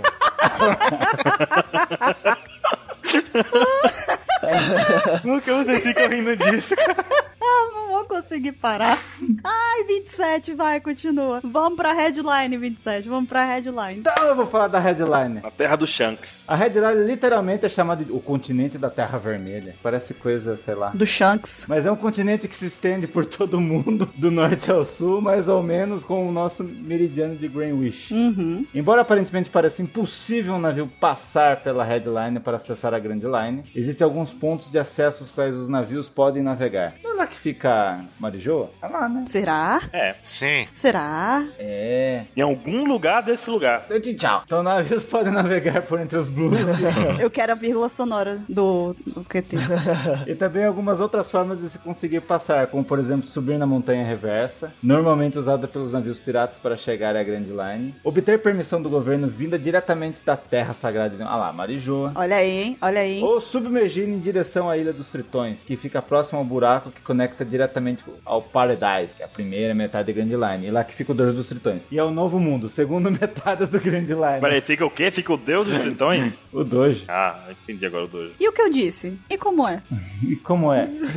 e a Red Line é como se fosse um grupo de ilhas conectadas umas às outras. A Grand Line tem as suas próprias ilhas com estações diversas. Na Red Line está localizada a capital do mundo, Marejoa. Onde está toda a trupinha lá. Do Gorosei, do Bito. Dizem que a capital está localizada a 10 mil metros do nível do mar até a Ilha dos Tritões. E ao mesmo tempo ela é alta o suficiente para ser considerada indestrutível e intransitável. Porém, Fisher Tiger conseguiu escalar a Red Line com suas próprias mãos e atacou Marejoa. Ele é bichão, hein? O mão da porra. É, Fischer Tiger é Caramba, velho. tritão da porra, hein? É o bichão mesmo, hein? Um peixe escalou uma montanha pra poder chegar lá e, né, louco. que peixe miserável, hein, velho? Então, é, vocês conseguiram visualizar a headline, porque é interessante a parte que o 27 falou ali, que ela é como se ela fosse uma ilha, só que um continente inteiro que se divide numa linha, que atravessa, no caso, o planeta, né, de One Piece inteiro. Dessa forma, então, quer dizer, não é só uma- um paredão vermelho. Cada parte desse paredão vermelho, ele tem também as suas estações. Então, era, é como se fossem, é como se fosse uma pangeia, sabe? É, são vários continentes ligados, num- formando uma, uma linha, um cinturão Perfeitamente. né? Em volta do, do planeta. E Tequila Wolf tá tentando seguir o mesmo caminho, só que artificial. Será? Eu acho que Tequila Wolf é pra conectar tudo. Em questão de pontes, né? Mas então, ela iria de ponta a ponta do planeta também, só que, né, artificialmente, no caso. Sim. Aqui em Salvador tem- tentam fazer isso, conectando Salvador à ilha de Taparica, com a grande ponte. Sério mesmo, sem, sem juro, sem palhaçada. É tipo, tipo Tequila Wolf mesmo, só que nunca vai pra frente o projeto. E a galera mora na ponte? Quase. Não, tem os bindinhos, não, mentira, Ah, mentira. então. o outro já tá. Então, e além da headline, a gente tem também o Calm Belt, que é como é conhecido, né? Como são chamadas as duas áreas que ficam ao sul e ao norte da Grand Line. Essas regiões aí, elas quase nunca têm corrente marítima e também ventos, né, de qualquer tipo. Além disso, o Calm Belt serve como berço dos reis dos mares. Exatamente por não ter é, corrente marítima nem vento, os reis dos mares escolheram lá para poder ficarem, para poder relaxar, ficar de boas, assistir um Netflix e tal. por conta de suas características, os Calm Belts são excelentes barreiras para evitar que alguém tente entrar na Grand Line. E os chapéus de palha, eles acabaram já uma vez indo parar no Calm Belt por acidente, né? Só que eles conseguiram retomar a rota depois que eles foram literalmente espirrados por um rei do mar que tava gripado, né? E aí também tem uma coisa interessante que é a respeito da marinha, porque eles, os marinheiros, eles atravessam o Calm Belt fazendo uso de navios com fundos que são revestidos de kairoseki, fazendo com que os reis dos mares não percebam a presença de um navio acima deles. Olha só Safadinho. que espertinhos, né? Muito espertinhos eles. Temos alguém inteligente aí, viu? Usando o Game Shark. É, então, miserável. Assim até minha avó. Assim até o Baruque que se perde, consegue. Pô, é só correr lá e não vai acontecer nada, tá tudo bem. Vai dar nada, né, Baruque? Facinho. É, tranquilo. É, imagine Baruque pelado só com as algemas de Kairosek nada. Pô, olha aí. Olha aí que beleza, né? Até porque não é algema no caso, tem que cair embaixo do navio. Não adianta você botar a algema e tentar navegar que você vai se perder mesmo assim, tá? Meu anjo. Eu não vou conseguir nadar com a algema no braço, tá ligado? Vai atrapalhar até a remar, tá, meu cheiro? Tá um pouco errado. Meu cheiro foi um pouco agressivo, hein? É. Meu cheiro eu achei agressivo, hein? Não, é é uma forma carinhosa de chamar. Então, mais uma vez visualizando, a gente tem a Grand Line e em volta da Grand Line, né, nas duas extremidades da Grand Line, ao norte e ao sul, tem essas duas faixas aí conhecidas como Calm Belt, que são como se fosse as fronteiras ao norte e ao sul da Grand Line. Ok, ok. Então, em lugares de destaque, nós temos a Ilha das Amazonas, Amazonland, que é um dos poucos lugares conhecido por estar justamente localizado entre um dos Calm Belts. A localização serve muito bem como meio de segurança contra os invasores, embora essa segurança agora já não seja tão absoluta por conta da Marinha usar justamente esses navios com Kairoseki para navegar no Calm Belt. Até o momento, a única pessoa que conseguiu realmente chegar na Ilha das Amazonas nadando sem chamar a atenção dos Reis dos Mares foi Silvers Rayleigh, que é, meu irmão, foda pra garai, né? Porque, na moral, o cara navegar entre os Reis dos Mares, fazer um carinho em um e outro e dar um beijo e cair fora, é porque o cara é miserável. Ele pegou e falou assim: Pois eu vou chegar, eu vou atravessar, eu vou navegar no Calm Belt, mas eu vou nadando, porque eu sou bichão mesmo. Quem precisa de navio, né? De barquinho. Barco? Pra que barco? Pra que quando eu tenho esses dois braços aqui, esses dois remos naturais? Ele, eu não quero nem usar remo, meu remo é o braço. Esse motor de polpa aí aponta pras pernas dele. e ele com aquelas pernas enormes dele, né, 27? Aquelas pernas de high leg dele lá, até bateu duas pernas lá, chegou, né? Eu tô quieto. Ai, caralho. Eu tô lembrando agora do mangá do Densetsu no Kaizoku High Legs. Ele lá em cima, a Fernanda. Tem a perna bem longa. Ah, meu filho, hi- o high leg lá do Densetsu, meu filho, é uma per- bateu a perna uma vez, chegou já. Bater duas já atravessou o planeta. Ele não precisa nem nadar, é só, é só dar um passo longo, né? É, ele dá um saltinho e chegou. Outra ilha natural localizada no Calmbé é a ilha de Uruçucaina, que fica a noroeste da Amazon Lily. Temos também Impel Down, que foi construída lá- lá no Calm Belt, se estendendo até o fundo do mar. Por conta da segurança pesada do Rei dos Mares, é praticamente impossível invadir ou fugir dela. Praticamente. Por quê? Chique conseguiu fugir após cortar as duas pernas. E mais recentemente temos também o Ruffy, que conseguiu de forma magistral, não sei nem se essa palavra existe, invadir e fugir de Impel Down junto com outros 241 prisioneiros. Ninguém consegue fugir do negócio, só 240. É. 241. Acabou com a fama do negócio, né? Ai, meu Deus. essa frisão é quase impossível de sair. Opa, deixa eu bater a porta aqui e sair. Era quase não, era impossível. Não, ela era impossível de fugir. Aí o Chique falou: Não, foda-se, eu vou sair dessa porra. E Saiu. Os caras, caraca, não pode, vamos fingir de conta que ninguém fugiu. É, ninguém fugiu. A Luffy entrou, saiu, eu falei, ah, não, sai um, dois, agora sai todo mundo. Aí saiu 240. Desencantou, entendeu? Perdeu a magia. Não, então, mas é exatamente isso. Depois do- da, da invasão do Ruff, que teve Barba Negra, teve um monte de gente que fugiu, aquela um monte de galera, não tem nem como mais, cara. Como é que fala um negócio desse? É. Impel Down, meu irmão, só não foge quem tá dormindo. Que triste. Com a galera dormindo lá, já imaginei. Imagina, o cara fala, pô, cara, tô mó cansado, vou dormir, acorda, não tem ninguém mais lá. Fala, puta, cara, que vacilo. Pessoal, pessoal, cara. Que vacila. Temos também o capitão dos piratas Rumba. Ele tentou atravessar o Calm Belt para escapar da Grand Line depois de ter adoecido em uma viagem. Seu paradeiro continua desconhecido, de forma que alguns acreditam que ele ainda está vivo, enquanto outros afirmam que ele não teria conseguido atravessar o Calm Belt com vida. É, porque até então não se teve mais informação sobre ele, né? Então, Uhum. É, depois de tanto tempo aí, né? Se aparecer na história, hein? Então, né? A Grand Line, a Grande Rota, ou a Grande Linha, igual esses malucos estão falando, é o oceano cercado pelos Calm Belts, como a Bururu disse. E o Ketei também, e o Baruque, e o Mr. 27 também, não sei mais quem falou. e o Oda, né? Principalmente. Não, não, o Oda não falou nada porque é a gente que manda nele. Só fala o que a gente quer. Caramba. É, Pianinho, Oda pianinho, hein? A gente só manda no Dark Oda só. O outro Oda não. mas então, retoma.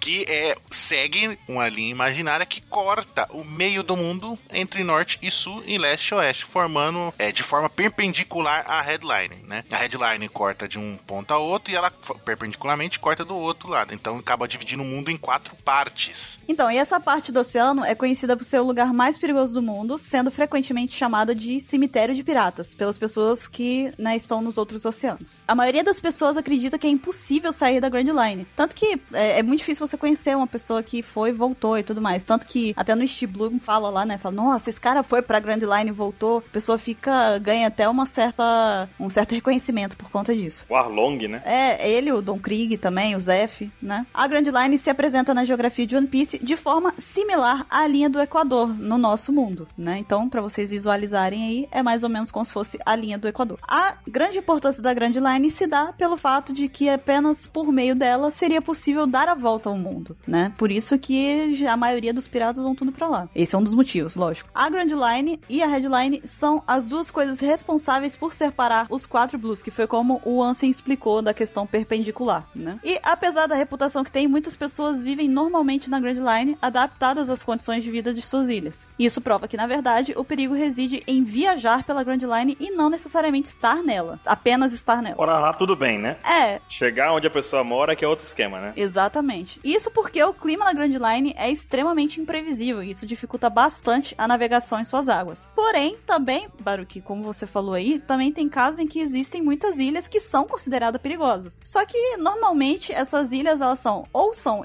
inabitadas ou os moradores já meio que eh, se acostumaram a viver na- nas circunstâncias que eles têm ali. Só que aí eles tentam se precaver o máximo que podem. E a Red Line divide a Grand Line em duas metades também, né? Uhum. Cara, é tanta divisão. É passa a linha pra cá, a linha do Equador, Greenwich. e É... É, agora é até mais fácil de explicar, porque a Redline é o equivalente ao meridiano de Greenwich, né? E a gente tem a Grand Line fazendo o papel da linha do Equador. Então a gente sabe que em algum momento, em dois momentos na verdade, a- o Greenwich vai se cruzar com o meridiano, né? Exatamente. O meridiano de Greenwich vai se cruzar duas vezes com a linha do Equador. É a mesma coisa. A Redline vai se cruzar duas vezes com a Grand Line. Tem um- uma grande área ali que não pode ser acessada, né? Que é justamente a- essa parte da Grand Line. No caso, a primeira metade da Grand Line é conhecida como Paradise e se estende da montanha reversa até o lado oposto da Red Line. Uhum, é muita coisa. Essa parte é chamada assim de Paradise, Paraíso, por quem consegue chegar na outra metade dela e fala assim, porra, do outro lado, onde a gente acabou de vir, desse- dessa primeira metade aqui, é um paraíso, é uma maravilha, né? Uhum. E essa, a entrada fica localizada no South Blue e no West Blue, que é pela montanha reversa, pelos cantinhos que tem lá, no caso. Não, não, não. A, a, a lateral que ela cobre do planeta, a parte que ela tá ali, é a parte do, do South Blue e do East Blue. É isso aí. Não, não é a entrada, é a parte que ela cruza o planeta, que ela corta o planeta. Sim, sim, compreendi, compreendi. É A parte de onde tá lá. Uhum. E a segunda metade recebe o nome de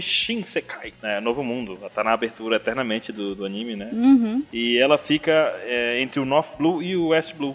Essa segunda parte, ela, foi, ela não foi totalmente explorada ainda, exceto pelo nosso amigo Golderódia. Uhum. É, a região é governada, na verdade, pelos Yonkous, né? Que tem territórios naquela área e tudo mais. Sim. E a gente tava falando sobre esses climas instáveis e tudo mal- mais da Grand Line, e acho que é até importante a gente falar um pouquinho mais a respeito disso. 27, você sabe falar alguma coisa a respeito do clima? Com certeza sabe. Tá me chamando de garota do tempo agora, é isso? Tenho certeza que o 27 sabe. Eu tenho certeza que ele vai lembrar de alguma coisa agora aqui. 27, qual, qual é a previsão de hoje, Maju? O clima é incomum na Grand Line. Tanto as correntes marítimas quanto o clima são extremamente voláteis.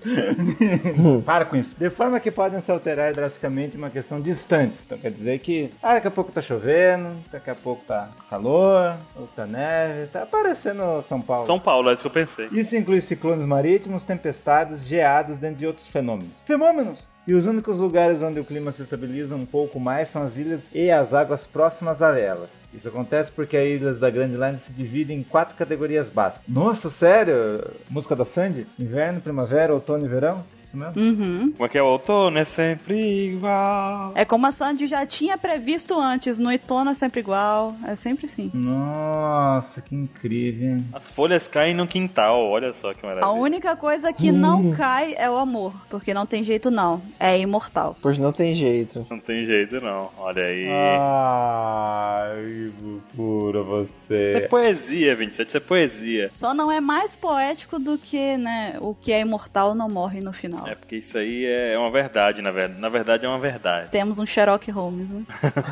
Eu posso terminar minha, minha previsão do tempo? Pode, pode terminar, 27. Me desculpe por interromper sua previsão do tempo. Cada uma dessas ilhas tem suas quatro estações próprias, totalizando para a Grand Line um total de 16 tipos diferentes de estações. É muita estação, cara. E a pergunta continua, 27. Chove hoje? Chove, velho. Olha, pra você que vai pegar a estrada em região ao norte, já tem umas notícias, hein? a previsão do tempo nunca acerta aqui em São Paulo. Imagina na Grand Line, né, velho? Nem tem previsão de tempo lá. Os caras só falam, ó, vai, só, só vai.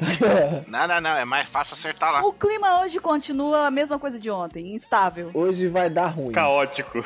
Ó, acabei de descobrir por que, que nunca dá certo. Porque na verdade a previsão do tempo tá ajustada pra Grand Line. Só pode. Lá na Grand Line, no- o programa não é previsão do tempo, é imprevisão do tempo, entendeu? É. Lá eles falam assim, como está a imprevisão do tempo? Muito imprevisto, tá normal. Aqui em São Paulo é chances de pancada, pronto. Agora o que vai cair do céu ninguém sabe, né? É, na Grand Line também, né? Chances de pancada, porque quer dizer, se você cruzar com o navio errado, tu vai tomar um sarrafo lá, tá, beleza. Pancada braba. Pois então, e o clima a- afeta, né, diretamente na navegação. E a gente sabe muito bem que bússolas normais não funcionam na Grand Line por causa dos seus campos magnéticos específicos. Para navegar neste oceano é necessário ter um log pose. É um tipo diferente, na verdade, de bússola, né, que memoriza o campo magnético de uma ilha, tornando-a fazer o mesmo com a próxima ilha e assim sucessivamente para que você possa se movimentar. Os log pose podem fazer isso em um total de sete rotas diferentes, que são as rotas em que a, a Grand Line se divide, e eles divergem, né, lá da montanha reversa. Quando você chega lá, esses sete caminhos, eles seguem caminhos diferentes. E eles seguem separados até novamente se convergirem e virarem um só caminho no final da Grand Line. O tempo para que um log pose, entre aspas, memorize uma rota é independente para cada ilha. Então, uma ilha pode levar apenas algumas horas, ao mesmo tempo que outra pode levar, né? Esse mesmo processo pode durar alguns dias e às vezes, em casos extremos, chega até a levar um ano, né? E esse processo pode ser evitado fazendo-se uso de um Eternal Pose, né? Que é uma versão do log pose, só que nesse caso ele fica com a memorização eternizada em uma ilha específica. Então, a memória dele não pode mais ser alterada depois que ela memoriza aquela ali específica. Isso facilita para que uma tripulação possa chegar em uma ilha determinada ao invés de seguir cegamente passando por outras ilhas, né? Tipo, brincando de Marco Polo com as ilhas. Como foi possível observar em Water 7, pequenas embarcações não resistem por muito tempo na Grand Line, tanto é que, né, não foi uma grande surpresa quando o Mary acabou definhando, não resistiu por muito tempo. Apenas navios de excelente qualidade, com tripulações hábeis de grande conhecimento, conseguem ter uma boa chance de navegar com segurança neste perigoso oceano. Quer dizer, Baruch tava ferrado. Não, eu tô no, no normal, né, cara? Baruch não pisava, não saía nem dali de onde tava Labum. Não tinha como. Eu ia ficar logo lá mesmo, rapaz. Arrumava um quarto lá dentro da Labum. Ia sentar em posição fetal e lá ficava. O Crocus deve ser o Baruque. Ia ser o rei dos pescadores, entendeu? Tudo meu sonho iria mudar. É. Tô melhor aqui. Temos alguns lugares de destaque também para a Grand Line. Primeiramente para o Paradise. Temos a Reverse Mountain, no caso os Cabos Gêmeos também, juntamente ali. Temos Whiskey Peak, Little Garden, o Reino de Drum, Alabasta, Jaya, Banaro Island, Báltico e, por favor, Bururu, fale este último porque sua pronúncia foi tão bonita que deixou inveja. O Florian Triangle. Perfeito. Você foi milimétrica na pronúncia. Nossa, foi. É a pronúncia Jujuba.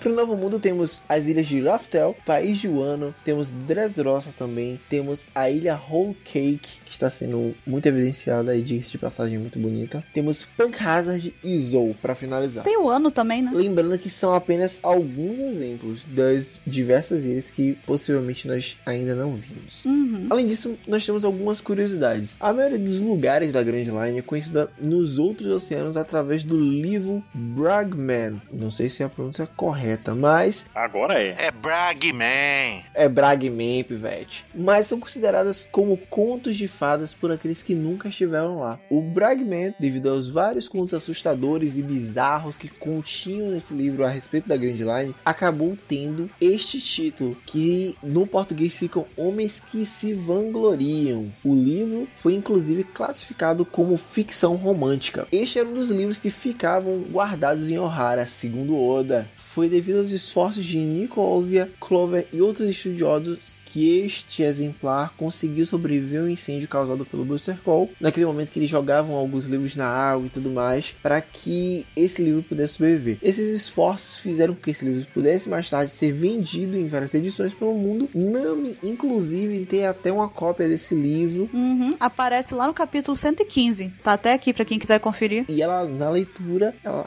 lembra que foi, foram os escritos de Louis Arnault. Uhum. Ela usou esse livro em Little Garden, né? Pra poder pegar as informações. Exatamente. É, outro lugar que merece destaque é o Florian Triangle.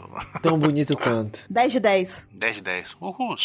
Então, o Florian Triangle é, é um estreito do oceano que precisa ser atravessado por aqueles que pretendem né, ir de Water 7 para a Ilha dos Tritões. A região é coberta por uma neblina muito densa que bloqueia completamente a luz do sol. E de acordo com a Kokoro, lá em Water 7 ainda, é, alguns navios comerciais desapareciam do nada e alguns anos depois os navios reapareciam sem ninguém dentro. Bizarro. Misterioso, cara, misterioso. Durante a saga de Thriller Bark também, os Chapéu de Palha, eles foram lá pra Florian Triangle. Triangle. Gostaram?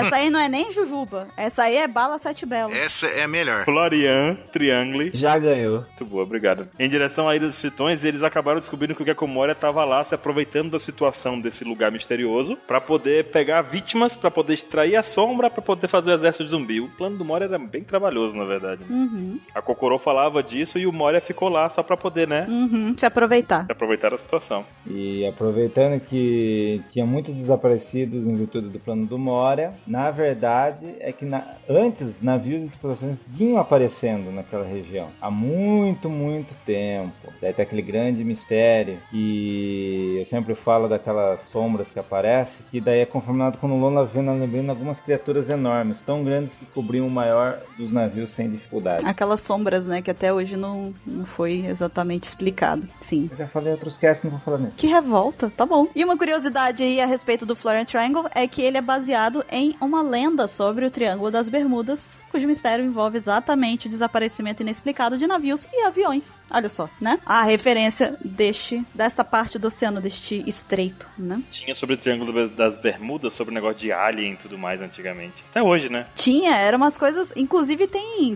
tem em contos e tal, na história lá do, do Rei Arthur, tem uns que eles mencionam, é, até na da Disney mesmo, eles mencionam que o. Tem a história lá que o Merlin briga com o Rei Arthur, ele fala, "Ah, eu vou tirar férias no Triângulo das Bermudas, aí ele volta com a bermuda assim depois, sabe? Tipo, todo bronzeado assim. E detalhe que na bermuda dele tem cheio de triângulozinho. então.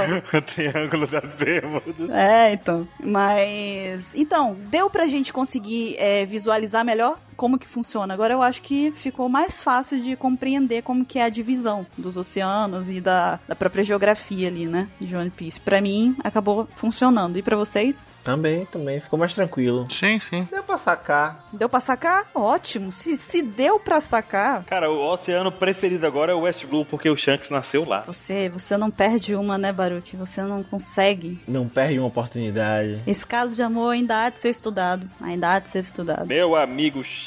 É a versão do Ghibli, né? Em vez de ser Totoro, é Shanks, né? Tá certo. Meu amigo Shanks. Então, agora é a vez de vocês, ouvintes do Apex Cash, dizerem se vocês conseguiram compreender melhor agora, conseguiram visualizar melhor como que funciona aí esse mundo complexo de One Piece. E se tinha alguma coisa aí que a gente deixou de falar e vocês lembram também, alguma curiosidade, alguma informação, algum personagem que seja de algum desses oceanos e a gente não citou, participem. Não deixem de prestar atenção ao desafio do Baruque, que ele fez no começo desse Apex Cash. Queremos ver se vocês vão bater essa meta aí de 107 comentários indicando algum começo de podcast pra gente.